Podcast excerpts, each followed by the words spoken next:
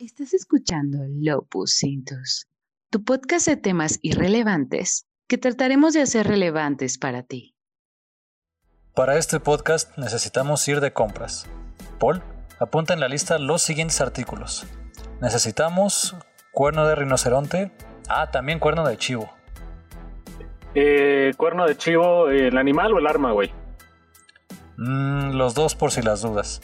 También 500 mililitros de nitroglicerina y 250 gramos de opio. Ah, también Ok. necesitamos un riñón fresco y fémur de jabalí. Ey, que no se les olvide el benzoato de potasio. Ah, sí, también. Y una roca lunar. La falsificación de un título médico generalista con los sellos de la SEP. Y unas chéves, por favor, en la tienda de mi amiga. No, no, no, espérate, oso. Ahí le seca, cabrón. Nos pueden meter al tambo o al torito, güey, tranquilo. Las opiniones vertidas en el presente podcast son con fines de entretenimiento. Te invitamos a sacar tus propias conclusiones. Bienvenidos a Lupus Cintus. El día de hoy vamos a hablar de mercados negros y nos me acompañan, como siempre, mi amigo y colega eh, Alberto Polina. Hola, Jauría, buenas noches. Yo nada más tengo una duda, a ver si me la pueden aclarar. Estos mercados negros es donde cuando vas pasando te dicen, pásele güerito, sin importar tu color de piel.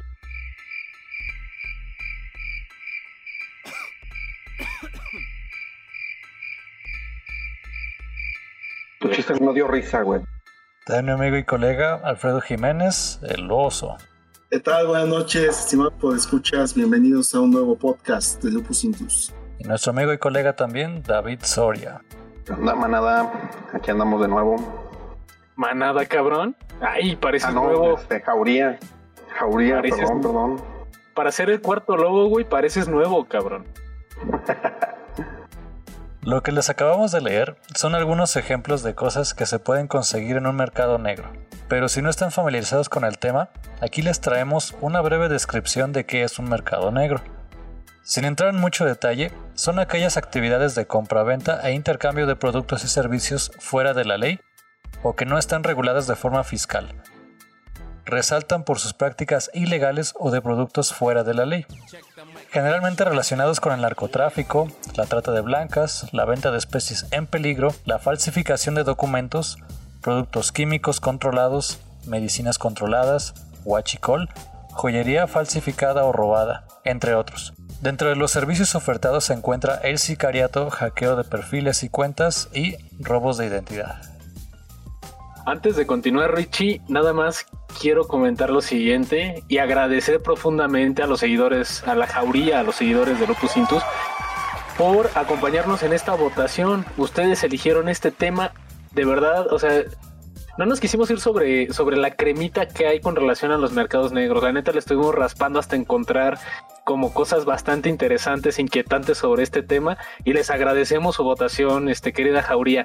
Como este van a seguir muchos temas en los cuales ustedes también van a poder seguir eligiendo el contenido que quieren escuchar. Cierto, la votación. Estén al pendiente, síganos en nuestras redes sociales. Pero bueno, ¿cómo surgen? Eh, los mercados negros son fenómenos que surgen gracias a la combinación de diferentes factores. Entre ellos está crisis económica, control gubernamental sobre la economía y escasez de los bienes a comerciar. De acuerdo con Econopedia, ¿qué países tienen el mayor volumen de comercio ilegal? Bueno, en primer lugar está Estados Unidos, cuyo mercado negro se estima que mueve 625 mil millones de dólares. Miles de millones de dólares, perdón. Lo cual equivale al 3.37% de su Producto Interno Bruto. Hay una duda, Richie. ¿Para los gringos la llamarán mercado negro o es mercado afro- afrodescendiente o afroamericano, güey? Ya ves, con esto de emplear eufemismos. Lo políticamente correcto. O si lo conocen como mercado negro, güey. Yo creo que sí, este no. Este no se defiende, este le vale gorro. Este mercado es tan negro que rapea, güey. Really, nigga? Pues fíjate, eh, también hace. Como la canción que me mostraste de, de calle 13. El segundo lugar es, se lo lleva a China, cuyo mercado negro, o sea, su economía informal, se estima que produce 261 mil miles de millones de dólares, lo cual equivale al 2.29% de su economía. Y en tercer lugar, adivinen quién llegó. Adivinen qué país está ahí. Bombos y platillos. En tercer No, lugar, no sé por qué siento que me voy a sentir orgulloso de esto que vas a decir, Richie. todos debemos sentirnos orgullosos. Es más, usted, joven escucha, señora ama de casa que está ahí escuchando esto mientras lava los trastes, párese por favor, ponga su mano aquí en su pecho porque el tercer lugar es México. Vaya, hasta que nos llevamos, una, nos llevamos una medalla en algo, güey. Sí, aunque sea de bronce, carnal. Se estima que el mercado negro, o sea, la economía informal en México, llega a los 126.08 miles de millones de dólares y eso representa el 11.85 del Producto Interno Bruto, o sea, de todo el dinero que produce el país. Y eh, para completar el top, sigue España e Italia, que por ejemplo su economía informal asciende a el 9.91 y es casi el 6% respectivamente. Fíjate que ahí, y sí lo tengo que decir, güey. Pinche Econopedia, güey. Eh, no sé quién habrá escrito ese artículo de Econopedia que cuando estábamos reali- realizando la investigación de esta de la información sobre mercados negros, algo que me llamó la atención de Economedia es si suprimimos el índice de, de armas vendidas y de fármacos controlados vendidos ilegalmente y si retiramos a Estados Unidos y a China de, de la ecuación, quienes quedan en primer lugar es México. Ah, no mames, cabrón. Si quitamos el narcotráfico, güey, si quitamos la venta de artículos pirata, pues queda en primer lugar España, güey. Dices, no mames, cabrón. Se me hizo muy arbitrario ese, esa nota que puso la Econopedia. Huevos, Econopedia. Ya, pero gracias por la información. Huevos, pero gracias por la información. Güey, debemos de sentirnos orgullosos que, que nos tienen contemplados en una estadística mundial, güey. En la que somos tercer lugar, güey. Deberíamos sentirnos orgullosos de que nos considere Econopedia y en primer lugar, güey. Puta, güey, no sé si esto es un honor, güey, o una desgracia, cabrón. Pues habla de nuestro, nuestra vocación de, de- de comercio, ¿no? Del mexicano, pero no de nuestra vocación de pagar impuestos o de ser estrictamente legales. Pero es que aquí hace guachicol hasta la señora del aseo, cabrón. Fíjate que con eso del guachicol, ahorita que caigo en cuenta, no sé si se acuerden que antes había doñitas que vendían petróleo, güey. Que tenían tiendas de petróleo y lo usaban para, o sea, por ejemplo, yo me acuerdo que las de las tortillerías le compraban un bidón o un, o un galón para prender las máquinas de la tortillería. Pero era una práctica común la venta de petróleo, le decían ellos, o este, o gasolina blanca, güey. Al final del día. ¿Y eso de dónde lo sacaban? O sea, no, no, no quiero. O sea, sí es un mercado poco regulado, pero también era una cuestión como tradicional mexicana. No sé si por ahí también. Obviamente, el huachicol sabemos que es por la extracción ilegal del hidrocarburo desde los ductos de Pemex, ¿no? Con maquinarias sofisticadas y especializadas. Pero de todos modos, la venta de petróleo en la antigüedad no era. En la antigüedad me refiero 15 años también. Este no era una actividad regulada porque los únicos que tenían la concesión era Pemex. Que en sí no nada más era utilizado para, para cocinar o para, para, para dar calor, güey. El petróleo yo me acuerdo que lo usaban mucho las veterinarias eh, para cuando recogían a perros con, con sarna, güey. Se lo frotaban y según esto, güey, el pinche petróleo le quitaba esa madre. Y también la vida al pobre perro, güey, no mames, una friga de gasolina de estar culero, güey. Nah, güey. Bueno, mira, veamos el lado amable, güey. Si te da sarna, o bueno, más bien, ya te, ya te la puedes quitar por... ¿Qué te pasa, cabrón? Yo uso shampoo crece, güey. Ah, Tú usas el del perro contento, güey. Y mira qué bonito y brilloso está mi cabello. Por cierto, se podrían anunciar aquí si quisiera, güey. Shampoo crece. Shampoo del perro agradecido, güey. Patrocínenos, culeros. Oye, hablando de productos, ¿ustedes saben cuáles son los productos más recurrentes en los mercados negros? Sí, pero cuéntanoslos tú, Richie. Va, empecemos con el listado y vamos a ir mencionando algunos datos que los dejarán con el ojo cuadrado, así como este. Ah, en primer lugar, drogas. ¿Quién se lo iba a imaginar? Sí. Qué raro. Le sigue órganos humanos, personas como esclavos, generalmente de índole sexual, armas, alimentos desregulados, medicamentos, documentos falsos o títulos, cuentas y contraseñas, animales o partes de pieles, cuernos, mm, etc. Plantas. Y este de las plantas, por ejemplo, buscamos, buscamos un, pues, algo que mencionar, ¿no? un caso. Y resulta que los cactus, por ejemplo, es, es una especie muy amenazada por el, el tráfico ilegal. Los cactus.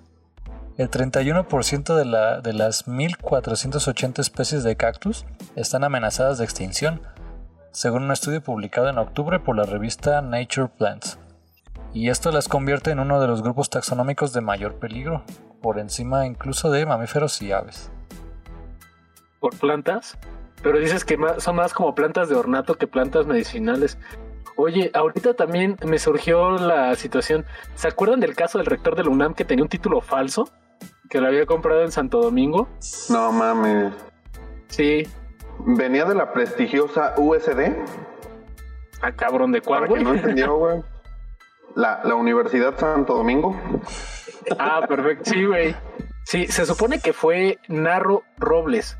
Según, eh, bueno, hay diferentes fuentes, pero eh, que Ernesto Villanueva, fundador del Observatorio de la Ciudad, dio a conocer que Narro Robles mintió a la comunidad universitaria y sociedad en general al presumir un título de especialidad sin haber concluido sus estudios, güey.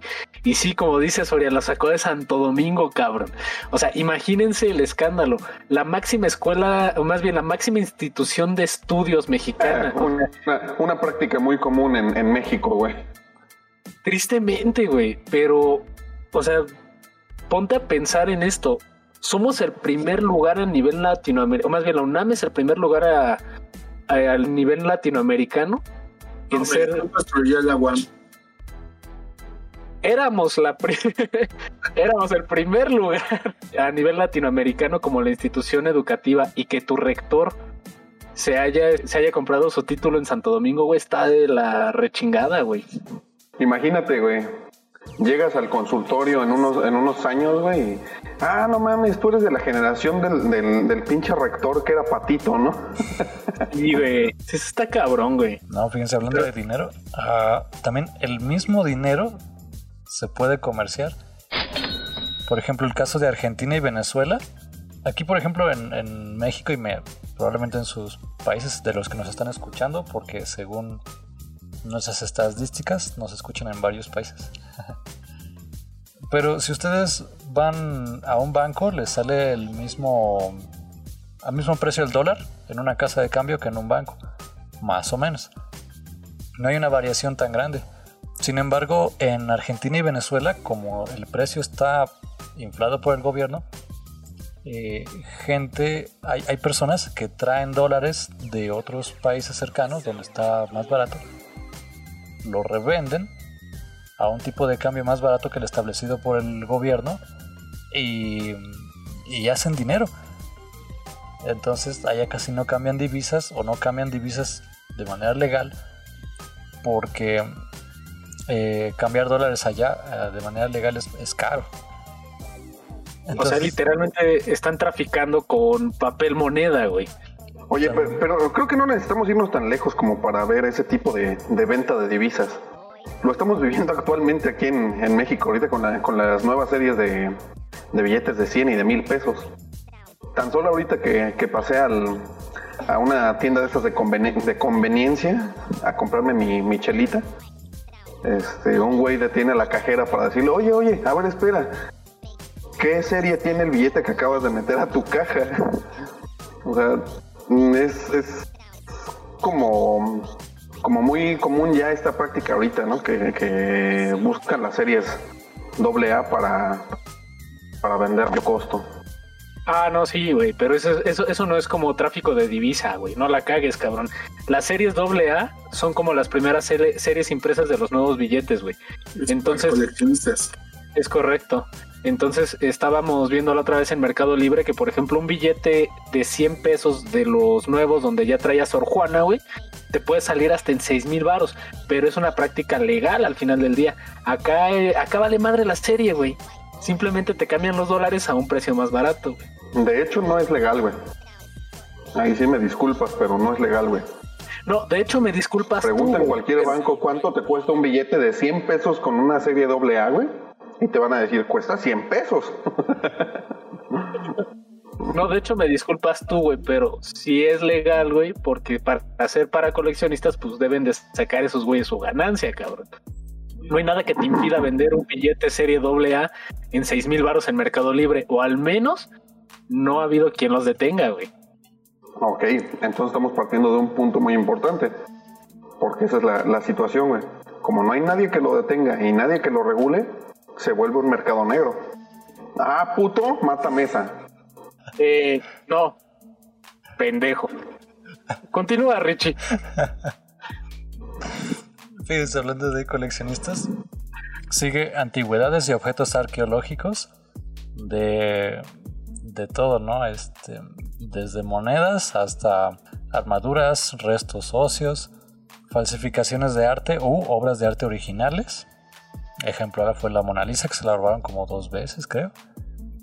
Falsificaciones de productos y accesorios. Cosas Está en bien pinche la Mona Lisa. Y hay otra pintura que tiene el récord de que se la han robado más veces.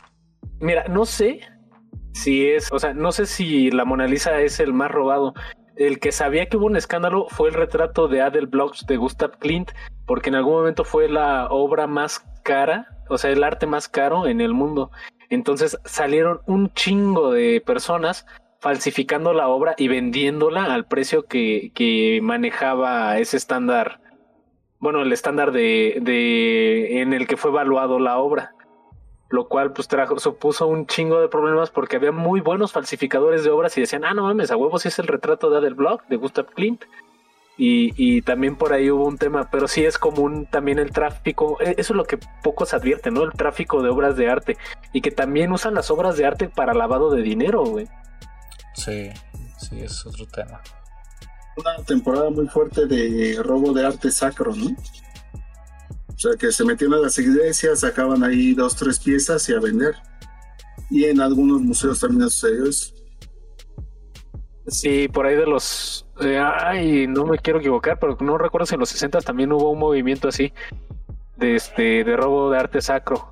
Sobre todo en iglesias católicas, que son como las más adornadas, ¿no? Las más. O sea, con, con detalles más exagerados. Como los barrocos, como el término, como los temas de- del el arte barroco, pues. Sí. Fíjense, las cosas en escasez o robadas también siempre hay un mercado, ¿no? Y aquí entra de lo más diverso. Am, materiales, cobre, eh, por ejemplo, por el puro, la pura chapita de oro, ¿no? Luego es suficiente para que se lo vuelen.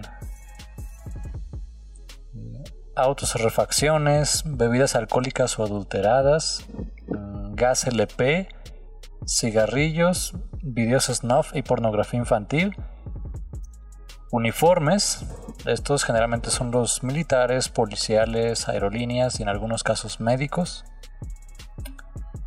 Y entre los servicios más comunes de los cuales hay un mercado negro es el sicariato o asesinos a sueldo, hackers, tráfico de migrantes o indocumentados, los famosos coyotes o polleros, el lavado de dinero, los prestanombres, la suplantación de identidad, el espionaje e intervención de redes y transmisiones y la cirugía plástica y medicina.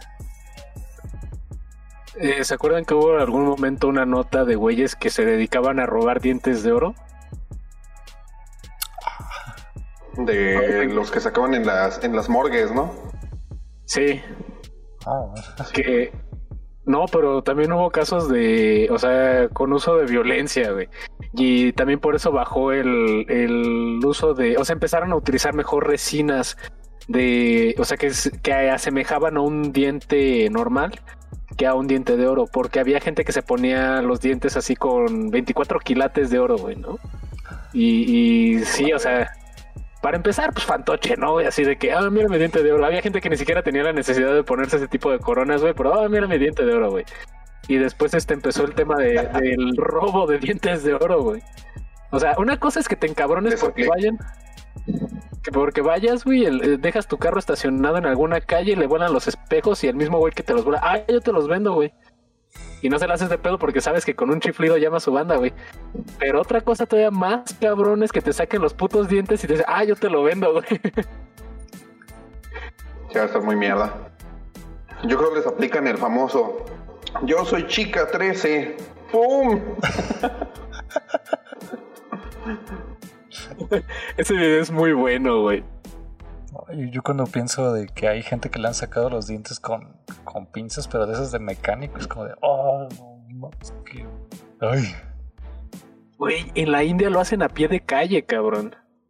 Hay videos de la India donde literalmente está el médico, güey, con unas pinzas casi casi como para carro, güey, te saca el pinche diente y te da enjuague bucal para que en chinga, güey, te, te limpies. Te, pues por lo menos te desinfectes, güey. Y es, Es que ni si- siquiera son médicos, güey. No me vas a decir que es un pinche boxeador, güey, que de un putazo te vuela el diente, güey. No, no, no. No son ni médicos ni nada, güey. Eran más bien. De hecho, la historia, güey, de eso. Son vatos que eran este ayudantes o asistentes en, en, consultorios de, de dentistas. Y que de ver, güey, aprendieron el método de cómo hacerlo. Y lo fueron a poner en práctica en la calle. Realmente eso eh, no es tanto por el hecho de que sean médicos y que estén afuera, güey. Lo hace la gente porque pues, no hay dinero, güey, y, y tienen que, que buscar la forma de, de tener una extracción más accesible a su economía. Y también una extracción de dientes, güey. Por eso, güey. ¿Por qué estás buscando nuevos negocios? Ahí está ese cabrón, aquí no hay. Ándale, Órale, güey. sí, voy a poner mi clínica a pie de calle de te saco los dientes. Le 15 pones varitos, güey. Paul, chica 13. Lejos. Sacamos dientes gratis. ¿Y cómo? Así, ¡pum! Así, Así, ¡pum! eso. son 500 pesos. sé, que, sé que la gente que está escuchando el podcast no nos está viendo, pero seguramente han de estar imaginando las pendejadas que estamos haciendo. Sí, ¿Y qué otros también, productos tiene Richie? ay cabrón, pues si está vendiendo, qué pedo, güey. A mí lo que me, lo que me saca de, de pedo, güey, es el tema de la cirugía plástica. O sea, ¿se acuerdan de este personaje de los Simpson? Hay dos doctores en los Simpson. Uno es el doctor Hibbert, que es este, este doctor de confianza, que siempre está trabajando en un hospital y que incluso hasta siempre tiene un buen humor, un humor muy sarcástico, por cierto. Y está el otro doctor que se llama, ah, se me va el nombre. ¿Cómo se llama? Tú, Ah, Soria, eres bueno para. ¿No? El, ¿Sí es el doctor Archundia? Ah, no, ese es otro. No. Es el rector de la primaria. Sí. El rector de la primaria es el Super Nintendo. Ah, sí, cierto, sí es Archundia. No dije nada, perdón. Superintendente, pendejo. Super Nintendo, güey, así le dice Rafa, güey. Hola, profesor Esquinero, la Super Nintendo Archundia. No me acuerdo cómo se llama, porque creo que es apellida Rodríguez, ese doctor. Ese güey es el que hace las pinches cirugías así como bizarras y cuando Homero no tiene dinero para pagarle a un médico bien, lo hace ese cabrón, le hace una, una operación a corazón abierto y Lisa lo está dirigiendo desde la sala de observación, güey. Dices, no mames, güey, o sea, ¿a qué se expone la gente, güey? No, no, no me quiero imaginar, güey, el escenario de la cirugía plástica, güey. Luego por eso que esa- quedan con cara de Lin May, güey, o cosas así, cosas así, No, güey. pues ya viste esta chava que se murió No, apenas. No, Una, no. una influencer, ¿te acuerdas? Modelo. Ella, todavía estoy llorando la pérdida de Jocelyn Cano, güey. Pero no creo que ella haya ido con un médico de- del mercado negro, güey. Algo parecido, pero Bueno, para los que no lo saben, Jocelyn Cano fue una modelo este norteamericana y también influencer con ascendencia latina, o se le conoce o creían que tenía ascendencia latina y trató, ya tenía algunas cirugías, ya saben acá, este, ya saben acá, este, bueno, ¿qué les explico, chingada madre? Ya saben de lo que hablo. Pero trató de hacerse Al grano, estilo- puñetas. Ah, pues se quería poner unas pinches nalgotas que el estilo se llama trasero brasileiro. y lo que consistía la operación era de sacar grasa de otras partes del cuerpo y ubicarla en, en los glúteos. Y se supone que era una operación normal, como de rutina, pero pues por una mala praxis se les fue la mano y ahora Jocelyn Cano ya está en el reino de los cielos. No me puedo imaginar en qué otro lugar puede estar esa mujer. Le pasó lo que a muchos hombres, ¿no? Murió por un culito. Bueno, ella por su propio culito. Nosotros nos moríamos por ese culito. Es que fue con el doctor Matalozano.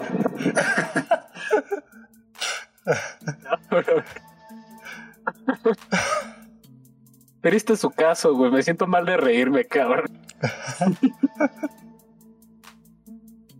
Ay, fíjense, eh, las cosas más raras que se pueden comprar en el mercado negro. Esto ya vamos a entrar en más detalle.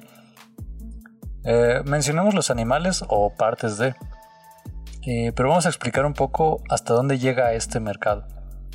Por ejemplo, el mercado negro de animales y especies exóticas en Europa mueve unos aproximada, a un de 18 mil millones de euros anuales.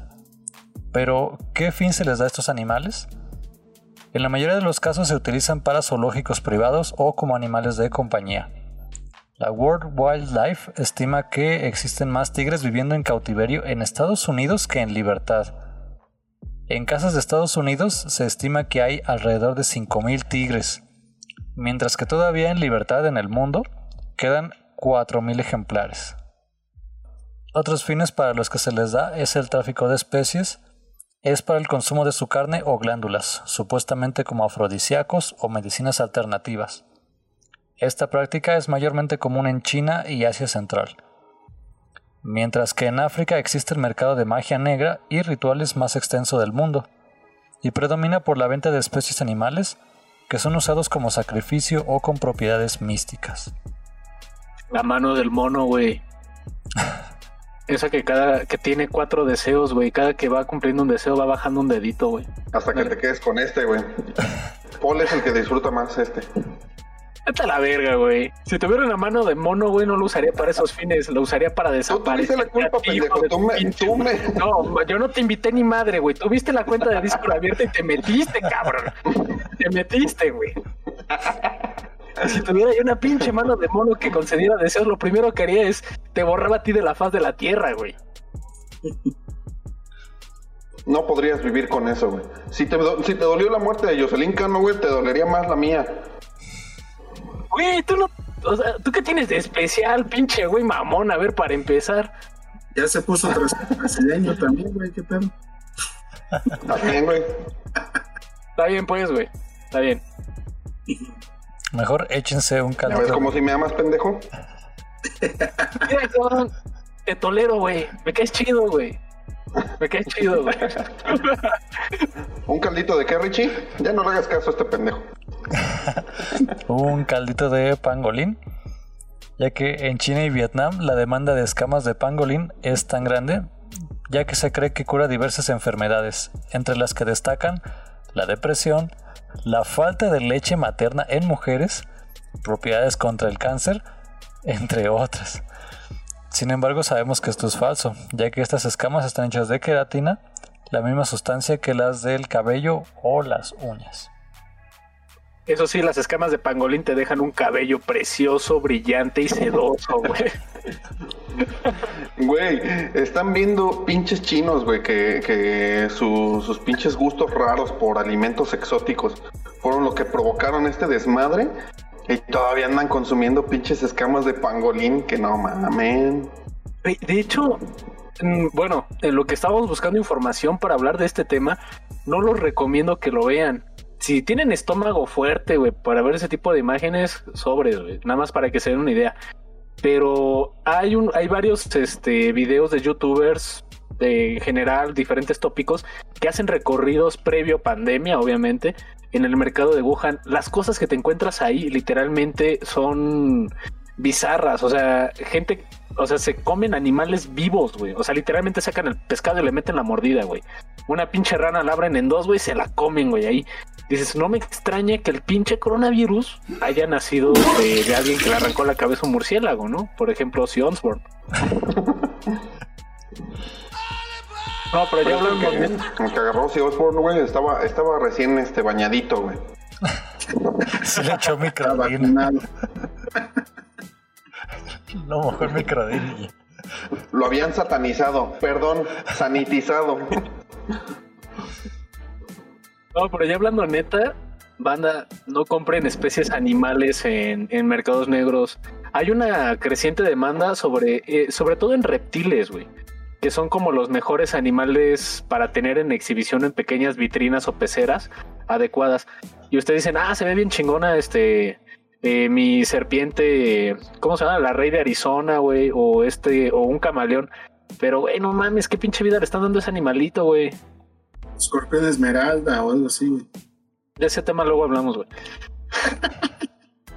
Fíjate que de lo de África vi un video, un como reportaje, de que en Nigeria hay... eh, Nigeria es un país con, con mucha pobreza, ¿no?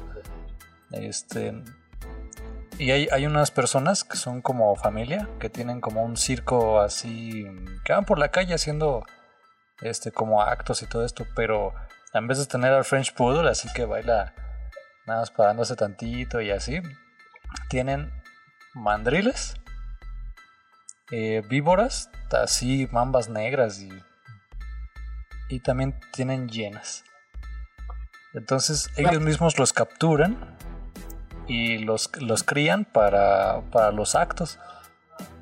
Entonces este, los babuinos los ves ahí dando vueltas y, y este, pidiendo dinero y con las serpientes pues nada más las atontan, las llevan así.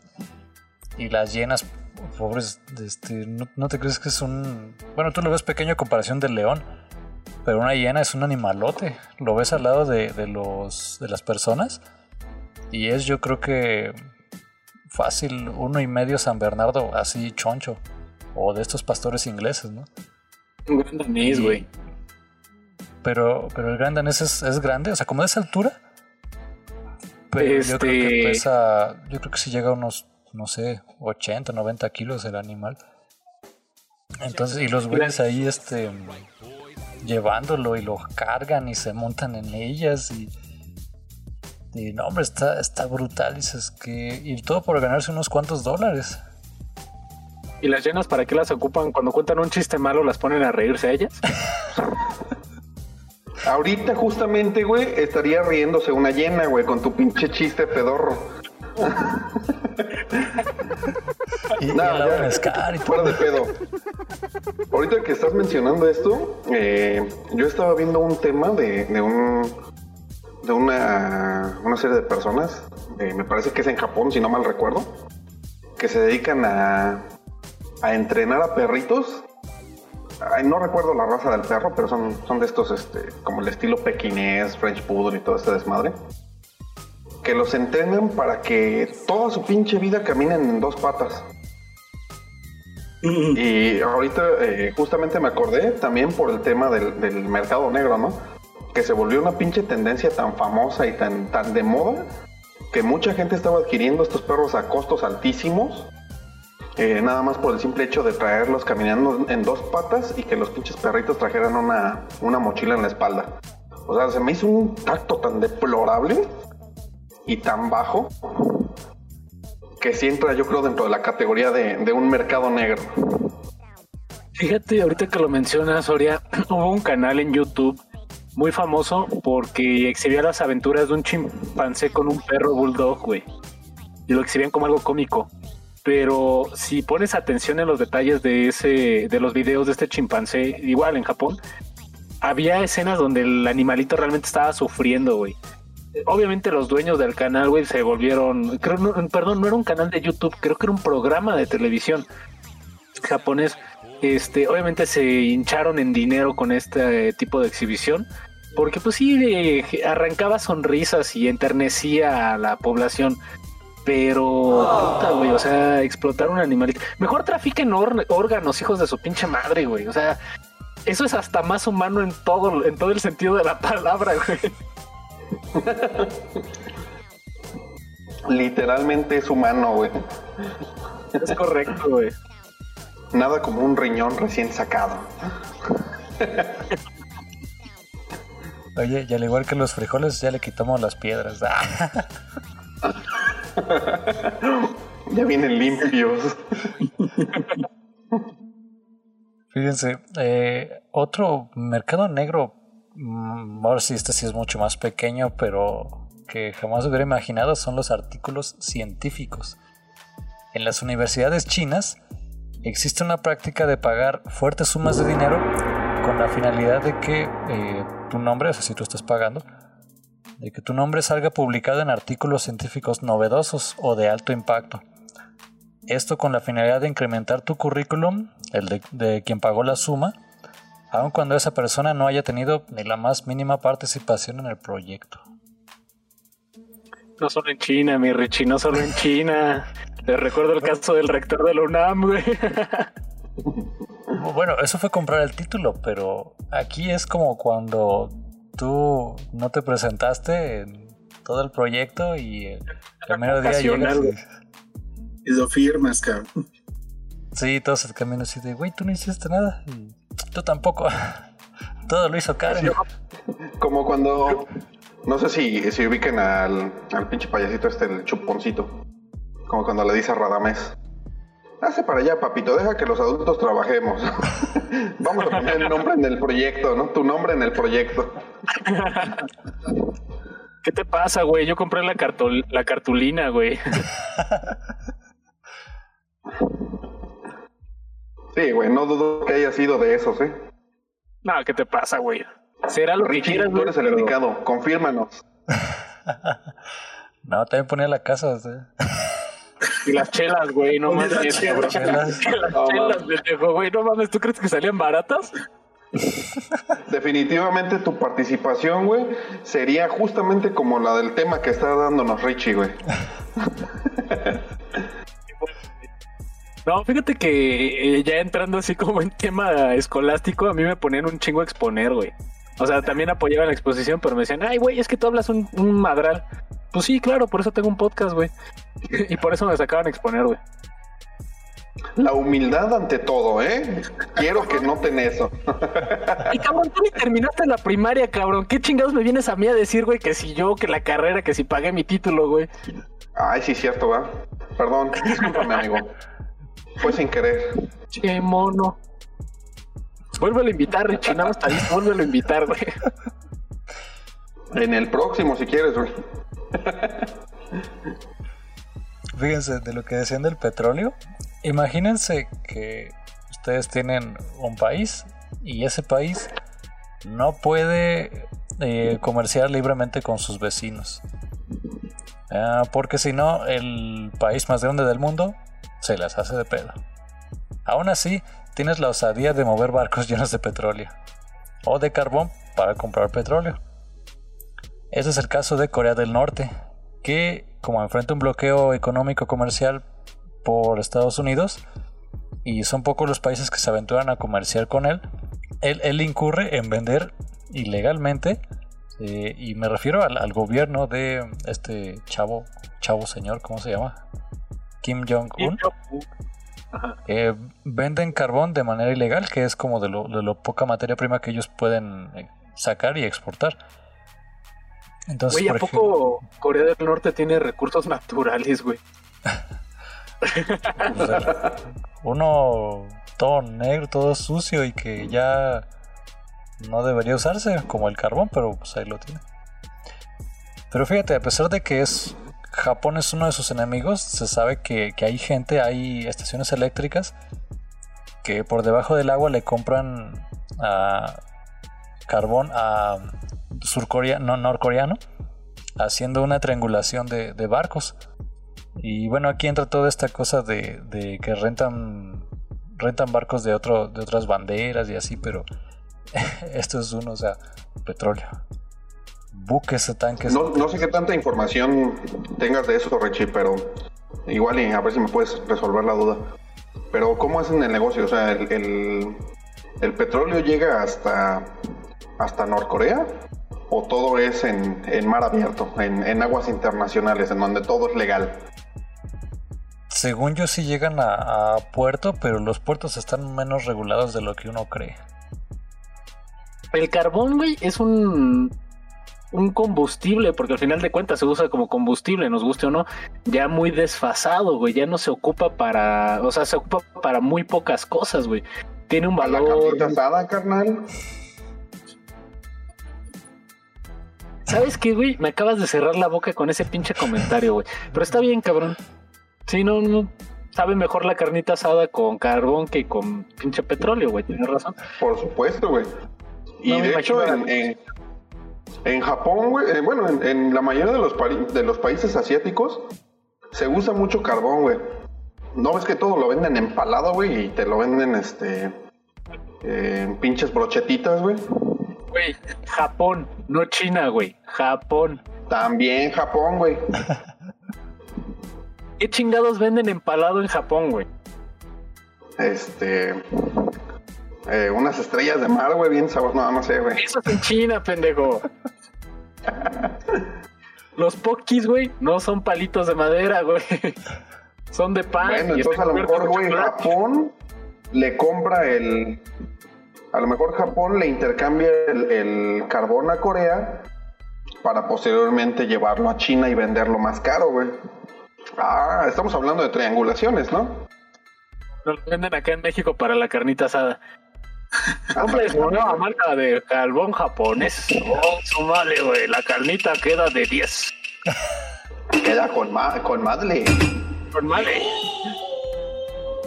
Hasta el carbón se ocupa para hacer acero, cabrón. Electricidad y todo ese desmadre.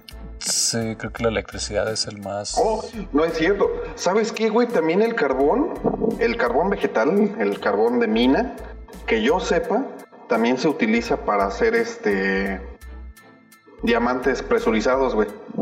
Que son utilizados para la industria eh, de excavación. Me quedo con la explicación del oso, güey. Me gustó más que esa que te sacaste del culo, güey. ¿Quién sabe de dónde buscaste esa información, güey? Búscala, güey.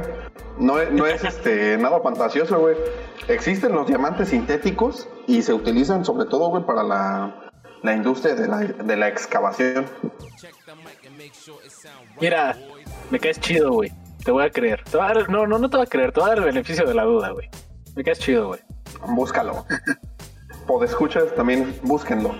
Y hagan quedar mal a este cabrón. No necesito, no necesito, güey, que me hagan quedar mal, güey. Yo solito puedo hacerlo, pendejo. No necesito de nadie más, cabrón. No vengas aquí a incitar a las masas, güey, a que lo hagan. Yo solito puedo, cabrón. Pero es más chido, güey, cuando te lo hacen ver, güey. Che, morro mamador. ¿Qué hay más ahí, Richie? A ver, dale.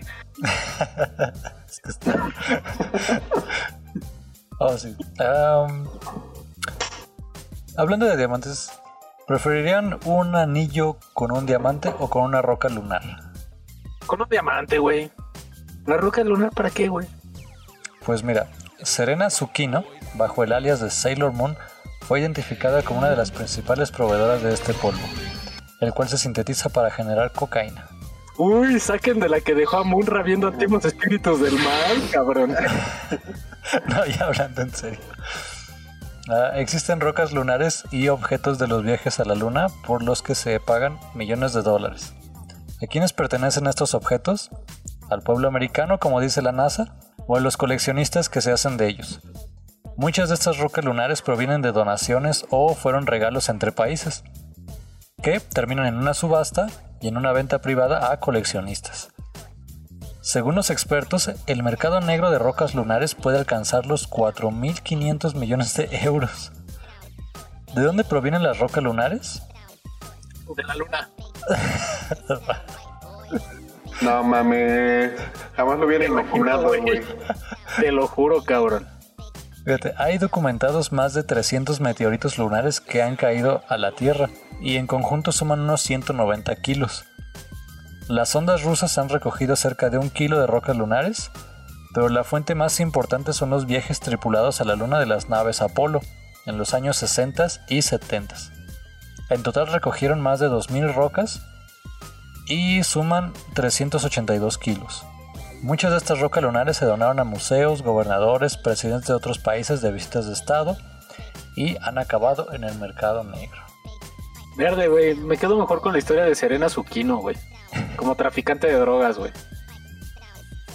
Yo creo que este el Gran Silencio compró tantita piedra lunar para hacer su cumbia lunera, ¿no? ¿No se acuerdan que la marca de relojes, si mal no recuerdo, Citizen, empezó a sacar un modelo que decía con piedra lunar? O sea, era así como, ah, no mames, güey, este, relojes con piedra lunar y todo el desmadre. Según yo, fue este Citizen los que empezaron a sacar ese modelo de reloj. ¿Para qué servía la piedra lunar dentro del reloj? Para pura madre, güey. O sea, nada más estaba por dentro. ¿La podías ver? No, no la podías ver. Estaba dentro del mecanismo, güey. Este, tenía alguna función o había sido cortada como engranaje. No, ni madre, güey. Nada más era una piedrita que estaba este, colgada dentro del, del reloj. No servía para una chingada, güey. Pero se vendían carísimos esos relojes. Y yo tengo dos conocidos que se compraron su reloj Citizen con piedra lunar.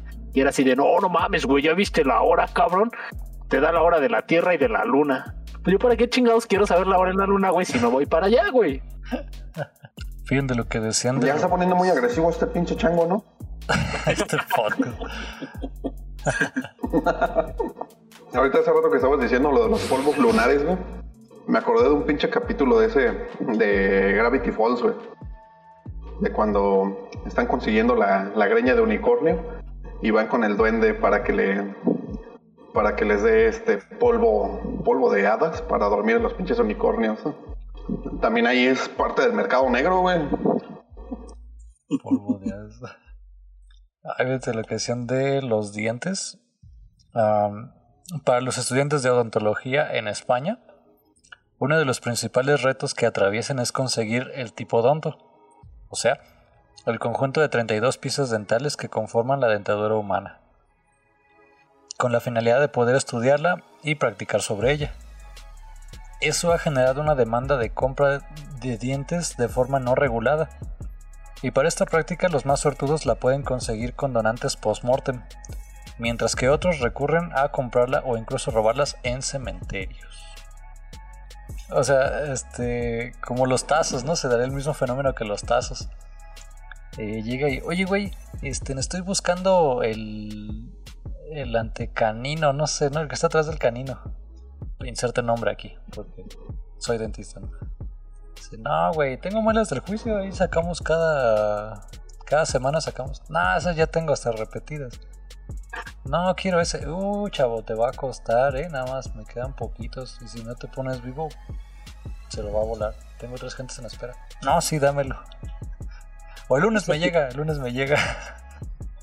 Güey, ¿y sabes qué será más triste? Que vas al cementerio a visitar a tu abuelito, güey, encuentras la pinche tumba profanada, güey, y tu abuelito chimuelo. Ah, la verga, ¿qué le pasó? Ah, es que vino un estudiante de odontología, güey, comprando el tipodonto, güey. Tipodonto me suena un dinosaurio, cabrón. El tipodontosaurus. No, güey, pero los estudiantes de odontología no son los únicos que compran em, artículos de tumbas profanadas. Los médicos, este, los médicos cirujanos también realizan compra de, esqueletos completos, güey.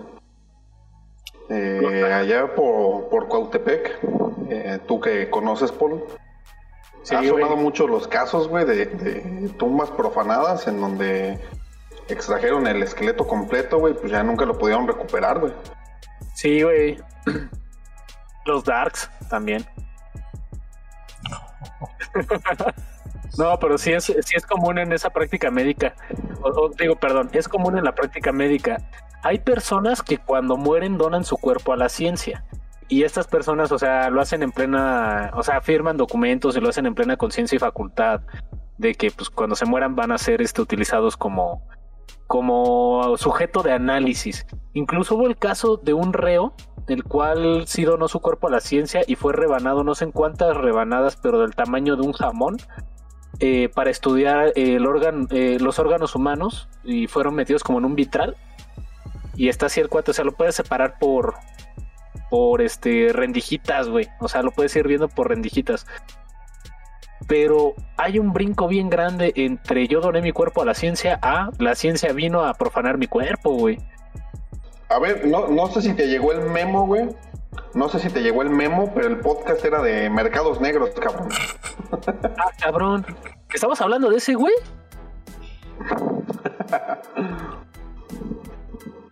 Richie, Sí, a ver si ya te pones las pilas, cabrón, y mandas los, los memos más a tiempo. No, pues sí, güey, pero, o sea, lo que voy a cuestionar es lo siguiente, Soria. ¿En qué momento tú das tu cuerpo a la ciencia y en qué momento, güey, la ciencia se aprovecha de ello, güey? Sí, ahí entiendo el tema del mercadeo negro, güey. Es mejor que te incineren, cabrón. Sí, güey. La neta es que sí, güey. Así como está la cosa, yo sí pensaría. O sea, no solamente por eso, sino por muchas otras razones. Que es mejor, güey, que te, que te cremen, güey, y ya te guarden en un cenicero, güey. Mi jefa le dice a papá. Este. No, cuando te mueras te voy a echar un relojito de arena para que sigas trabajando. Yo por eso ya le dije a mi familia que a mí cuando me muera, que me metan, que me cremen, me metan en unas maracas y a seguir en el desmadre. Es cierto, pendejo, les dijiste. Yo cuando me muera quiero que me entierren, uy. No, ¿no has visto esta nueva tendencia de que te... No sé si te incineran o no, pero creo que te meten como en una cápsula con tierra y cosas orgánicas y para que de, de ti o de tu descomposición eh, fertilices un árbol. Entonces alguien en comentarios de Facebook le puso, yo quiero ser un árbol de mandarina para que todos me la sigan pelando después de morir".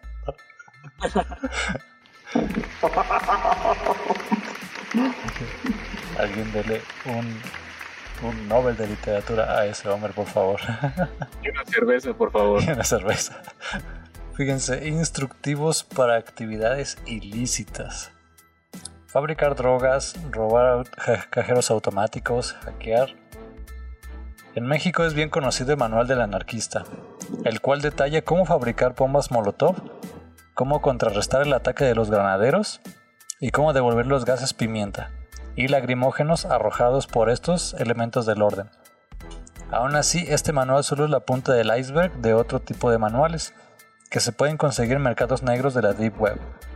Los más socorridos hablan de la fabricación de drogas de forma casera, fabricación de bombas y proyectiles, manuales o instructivos para inhabilitar cajeros automáticos y para desarmar los componentes del mismo de forma eficiente. ¿En dónde dices que se consiguen esos, Richie? En la Deep Web. Ahorita terminando el podcast, me pasas el link, porfa, güey. Güey, no mames. No, no es tan sencillo como te lo imaginas, güey. No viene con Alguien dibujos. como tú, güey, no, no entraría ni siquiera a la punta del iceberg, güey. Güey, me imagino que debe de tener instrucciones así como los de Lego, güey. No seas mamón. Te puedo decir que no, güey. O sea, sí, actualmente cualquier pinche niño rata que juegue Minecraft eh, puede entrar a la Deep Web. Pero entrar a la Deep Web no es nada más entrar al pico, güey. Entrar a la Deep Web eh, va más allá de todo eso, güey. Y no creo que, que sea un viaje muy grato por, eso, por esos truculentos lugares, güey.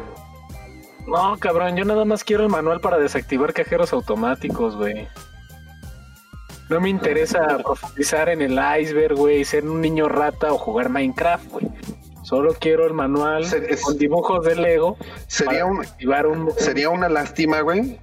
Sería una lástima que la policía cibernética escuchara este este podcast.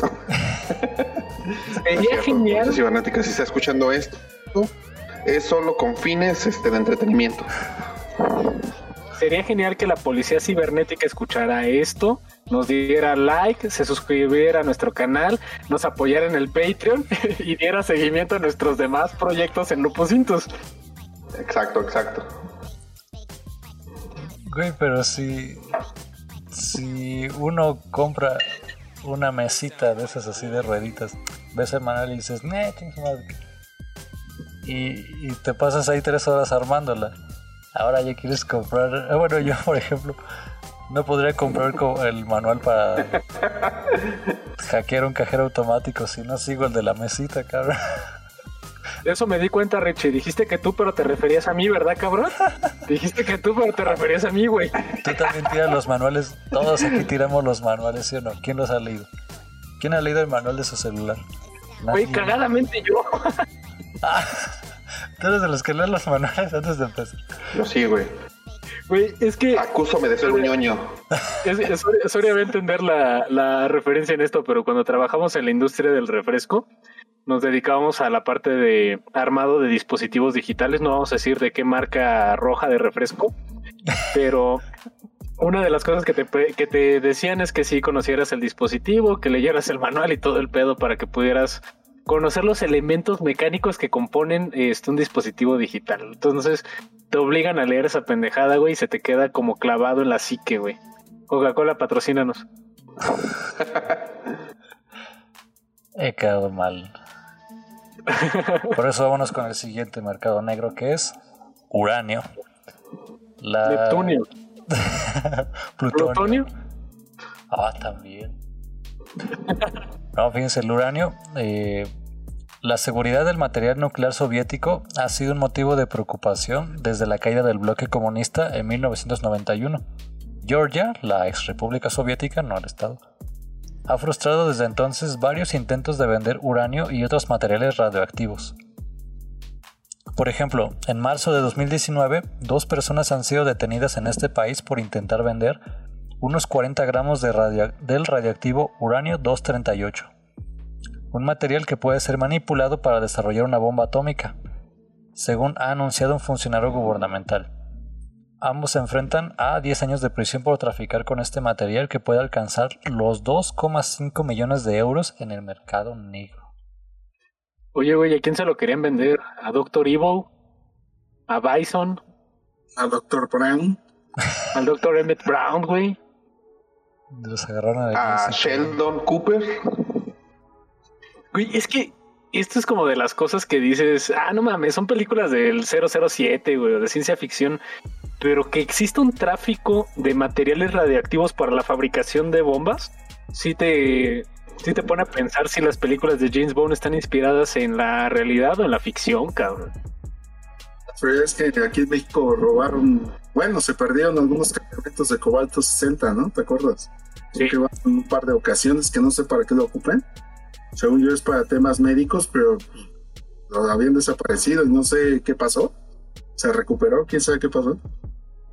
Y agárrense, porque el 8 de, de enero se robaron vacunas contra el COVID también.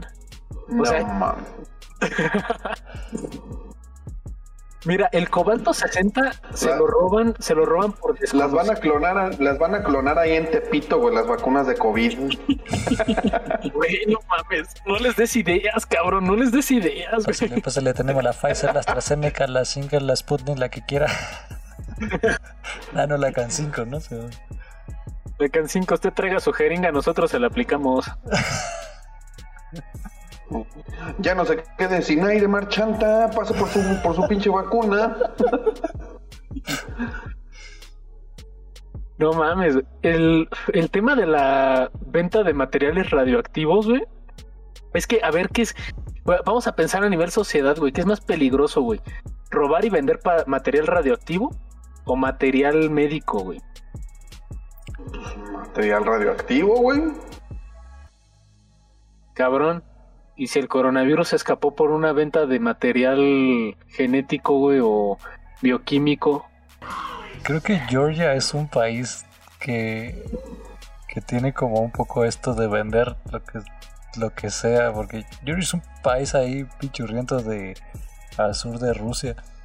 Pero si no mal me equivoco, si no mal recuerdo, perdón, eh, en Georgia se dio el caso de que, mm, o sea, el internet de de un país a otro o donde se juntan así las redes grandes son este cables así como bastante gruesos, pero no de bueno, son cables gruesos y que viajan bastantes kilómetros, incluso por debajo del mar.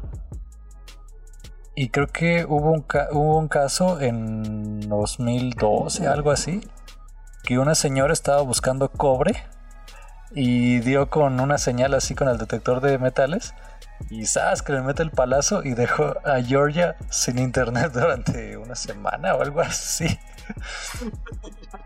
Güey, quería mis- colgar su diablito, güey. No, o sea, en medio del campo, en medio del campo. Dijo, no, pues aquí ha de haber cobre. Eh, y le atinó a uno de estos cables que son cables que concentran, eh, o sea, una red, las redes WAN, las redes de Pontu de Telmex, que concentran millones de redes de una ciudad a otra. Que toma la que le atinó y cercenó el cable. Eso me suena al, al caso de Comisión Federal de Electricidad, güey. No sé si te acuerdes. que cuando empezaron a hacer el, el recableado de toda la ciudad, güey. Que empezaron a, a robarse el, el cobre para venderlo, güey. Y que de hecho fue así súper penadísimo. Y que, que la gente que, que vendía ese, ese tipo de material, güey, eh, la estaban metiendo de volada al tambo.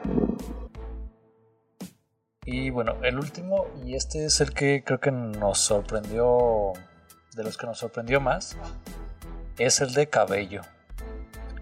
Existe un mercado creciente de cabello humano para crear pelucas y extensiones, lo cual no tiene nada de anormal. Pero la situación escala drásticamente cuando la forma de obtención del cabello es por medio de violencia desatada y forzar a víctimas a cortarse el cabello. Un ejemplo de esto fue el caso del 26 de marzo de 2018, donde un grupo de hombres fuertemente armados irrumpieron en una escuela primaria para cortarles el cabello a las niñas y maestras contra su voluntad. Otros casos similares se dieron en Jalisco en 2014, en Estados Unidos, Venezuela, Colombia, Argentina, Uruguay, Brasil, Cuba y Sudáfrica, lo cual expone una red creciente de traficantes de cabello humano el cual se vende para fabricación de pelucas y extensiones cosméticas. Este negocio se me hace muy pedorro, la neta. No creo que saquen tanta lana. Para que se metan Pues yo digo que sí. cuatro hombres armados hasta los dientes, güey, eh, a cortarle el cabello a, a niños y a maestras dentro de una escuela primaria, pues se han de mover lana, güey. ¿Cuánto cuesta una peluca o unas extensiones? Pues así como calculando, güey, no me hagan mucho caso, pero yo he visto que luego las venden hasta en 50 mil varos, 30 mil varos, las extensiones 1200 varos, güey. Sí, o para que se vea, para que se vea como Ah, la pinche Paul. para que se vea Ya, como la ya sabemos por qué mundo se mueve. Por el mundo de los Transformers. Bueno, para que se vea como mi look acá del Wookiee, güey, que se ve así brilloso, sedoso, chingón el cabello, güey. Sí, pues unos 30 mil varos, güey. Ya ven que sabes, cabrón. Pinche drag. Yo soy Pinche bien, draga. yo soy bien darks. También la cosa creo con, con grupos así, por ejemplo el caso, el primero creo que fue en Guerrero, ¿no? Algo así, el sur de México. Eh, y bueno, sabemos que, que el narcomenudeo y así, uno piensa, "Ah, es que mueven mucho dinero, güey". pero no, luego la, gente que anda en el, en el, como crimen así común de calle, mm, sigue viviendo en, en condiciones así como pues, todas gachas, porque aunque, esté, aunque es ilegal, pues apenas le da como para sostenerse, güey, sí. pero pues, no- aún así, este, y todavía agrégale que es práctica ilegal, entonces quién sabe si, si se mueva mucho dinero o lo hagan peor aún por un, unos cuantos pesos, unas cuantas ventas ocasionales. No creo, güey, porque esto sí parece más que una cuestión de crimen organizado. Te voy a decir Pues por qué. Fíjate, un ratero de común de a pie, güey, te chinga tu celular en la calle, güey, pero lo anda malbaratando en unos. O sea, si a ti te costó, ¿qué te gusta? Cinco mil pesos por poner un rango de precio, güey. Eh, lo anda malbaratando en unos mil, mil quinientos pesos, pero para sacar su droga del día, güey. Promedio. Estos güeyes, yo siento que, o sea, y ahora ponen comparación, güey. Estos güeyes van, no le invierten lana, güey, al tema de, del robo de cabello, güey. Van, o bueno, pues sí, el uso de armas, güey. Van, te cortan el cabello, algo que tú pensarías que no tiene un valor en sí mismo, y venden una peluca en 50 mil varos, güey. O sea, es ahí donde, donde te pones a pensar, ¿a poco malbaratan más la tecnología que los fines cosméticos, güey? Bueno, es que sí depende del mercado, ¿no? Si hay alguien que lo paga. Esa es mi pregunta, ¿no? De, de entonces, si se cotiza caro o no es tan caro, pero están dispuestos a ir tras él. De hecho, sí es caro, güey. O sea, mm, de hecho, no nada más aplica, yo creo, para las dragas, güey, o para. o para gente curiosa, güey, ¿no? También últimamente, güey, se ha puesto de moda hasta en los hombres, güey. A hombres que se, que se están este, empezando a quedar calvos y que les ponen los pinches prostéticos esos que ni se no, que no se notan, güey.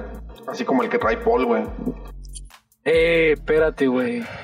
Ah, perdón, perdón, ya, ya te... Es en la parte de atrás de la cabeza, pendejo. Ok. Bueno, eh, esos pinches prostéticos, güey, están bien putos perros caros, güey. Eh, sigo yo por ahí una pinche página de, un, de unos vatos que se ponen a probar productos que anuncian en la televisión y en internet y la chingada. Y justamente en un capítulo que hicieron estaban pro- eh, viendo ese tema de los de los peluquines esos para hombre, de esos que no se notan. Y no mames, o sea, están tan carísimos. Un pinche peluquín de esos, güey, de de, te estoy hablando de un, de un corte tipo como el que traemos los cuatro, güey, así un corte pequeño. Y, y se los dejan ir como en 20 mil, 30 mil baros, güey. Oye, este mamón, güey. Ahora imagínate. Un corte así como que traemos los cuatro, güey. Trae la pinche mata de metalero este pendejo, güey. Y un corte así corto, güey. No mames, güey. Cierto, güey. Pendejada, güey. Pinche envidioso, güey. bueno, el chiste es que sí, güey. O sea, realmente no creo que sea un negocio tan, tan bajo como para que no, no deje retribución. Seguramente si lo están haciendo a, a mano armada, pues sí debe de tener una, una buena lucración, güey. Híjole. Bueno, Güey, pero también, también ahí haciendo una reflexión, casi podría caer en un crimen sin víctimas, güey. Porque de que lleguen, te, te rapen, se lleven tu cabello, güey.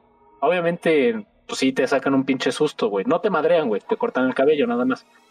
Te dejan a rapa, güey. Pero el cabello vuelve a crecer, güey. Y estos güeyes lo venden. Pero Ahí ¿qué está. pedo te, te sacaron, güey, mientras te lo cortaron? Ahí está, pero, ay, güey, no mames, güey, pero preferible que trafiquen con cabello que trafiquen con animales, güey. No, pero digo, no es un mercado muy que se ha expandido demasiado, ¿no? O sea, no escuchas tantos casos, o sea, son unos cuantos, ¿no? No es algo que esté muy. Bueno, sí que lo, lo realicen muchas bandas. Ahorita, por ejemplo, nada más estos casos que había escuchado de aquí de, de Jalisco y de Guerrero. No sé si haya muchos más. Digo, o sea, no es algo que, que muchas bandas estén persiguiendo. O sea, quiere decir que hay negocios que con los que pueden lucrar más, ¿no? Que no es tan atractivo todavía quizás este mercado. Mm, o tal vez migraron el modelo a asaltar perluquerías, güey. dame el dinero. Y también el cabello. Fíjense, vamos al origen del mercado negro. Ah, desde los indicios más antiguos sobre un mercado negro que podemos tener registro, ah, podemos remontarnos al comercio de los piratas y contrabandistas con las colonias españolas en el siglo XVI.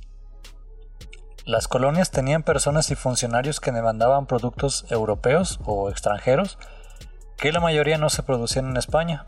Por ley solamente podían comprarlos a mercaderes españoles que los traían a sobreprecio debido a la importación.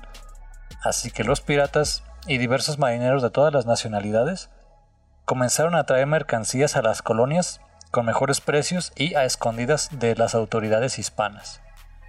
Imperiales, vamos.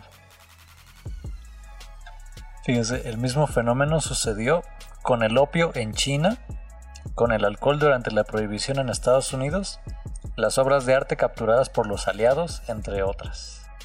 Sí, güey, que ese fue también todo un pinche fenómeno, güey. Ahorita que, que dices de las obras de arte eh, durante la Segunda Guerra Mundial, lo que mucha gente decía, ah, es que se iban por el oro que estaba en la casa de los judíos, güey, o que se iban por la por los bienes sacros que también estaban en las iglesias este de, de Alemania, de Francia o España. No es cierto, güey, se robaban obras de arte porque sabían lo que valían esas madres. Hay una parodia, otra vez sacando documentales chingones. Hay un documental de los Simpson donde donde se supone que este el abuelo de los Simpson, este Abraham Simpson, tiene un equipo de, de este de soldados los cuales entran a una casa y se roban obras de arte y el último que quede vivo se queda con la fortuna, ¿no? Y ya se están disputando el puesto entre él y el señor Burns. Pero esas prácticas eran comunes durante la Segunda Guerra Mundial. No el de que se quedaban, el último que queda en pie se queda con la fortuna, sino era común que se robaran obras de arte porque sabían porque sabían lo que, lo que podían llegar a costar en un futuro. Es como, por ejemplo, ahorita que muchos dicen, oye, güey, conserva tal cosa porque más adelante va a valer un chingo de dinero, güey. O sea, se va a convertir como en esas reliquias de, de ah, no mames, los antiguos, este, eh, usuarios de internet, güey, cargaban todo en un disquete, güey, o cosas por el estilo.